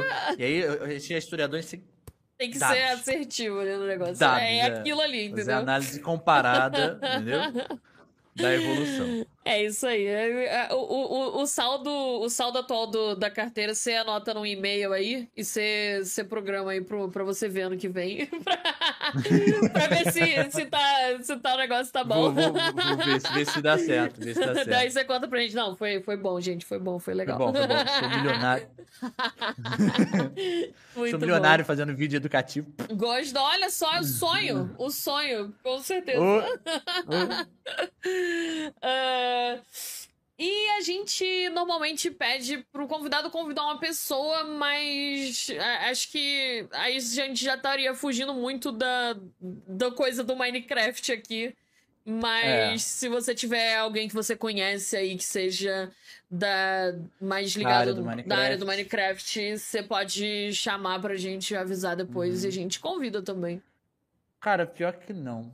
Mas tem uma história muito doida. Vamos aproveitar, já que eu não vou responder essa pergunta. Tem Tá uma história bom. muito doida pra contar. O que acontece? Ó, isso é, isso é muito doido. Todo mundo de vocês conhece o Geleia Plays, correto? Já passou por aqui, inclusive, faz duas, Exatamente. duas semanas. Exatamente. Geleia Play não me conhece. Mas o que acontece? Há muitos anos atrás, a gente tinha um grupo, tinha um servidor, que ele participava, assim, sei lá, 2016, 15, sei lá. Caraca. Muito tempo. E aí eu lembro, ó, ó, vou estar denunciando, vou estar explanando. E eu lembro que ele fazia uns vídeos, acho que ele, não sei se era no meu servidor ou no servidor de alguém, não vou lembrar agora de cabeça.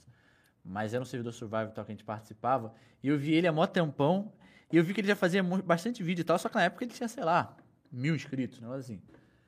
Aí eu falei assim, cara, será que esse menino vai continuar? E o nome dele ficou na minha cabeça.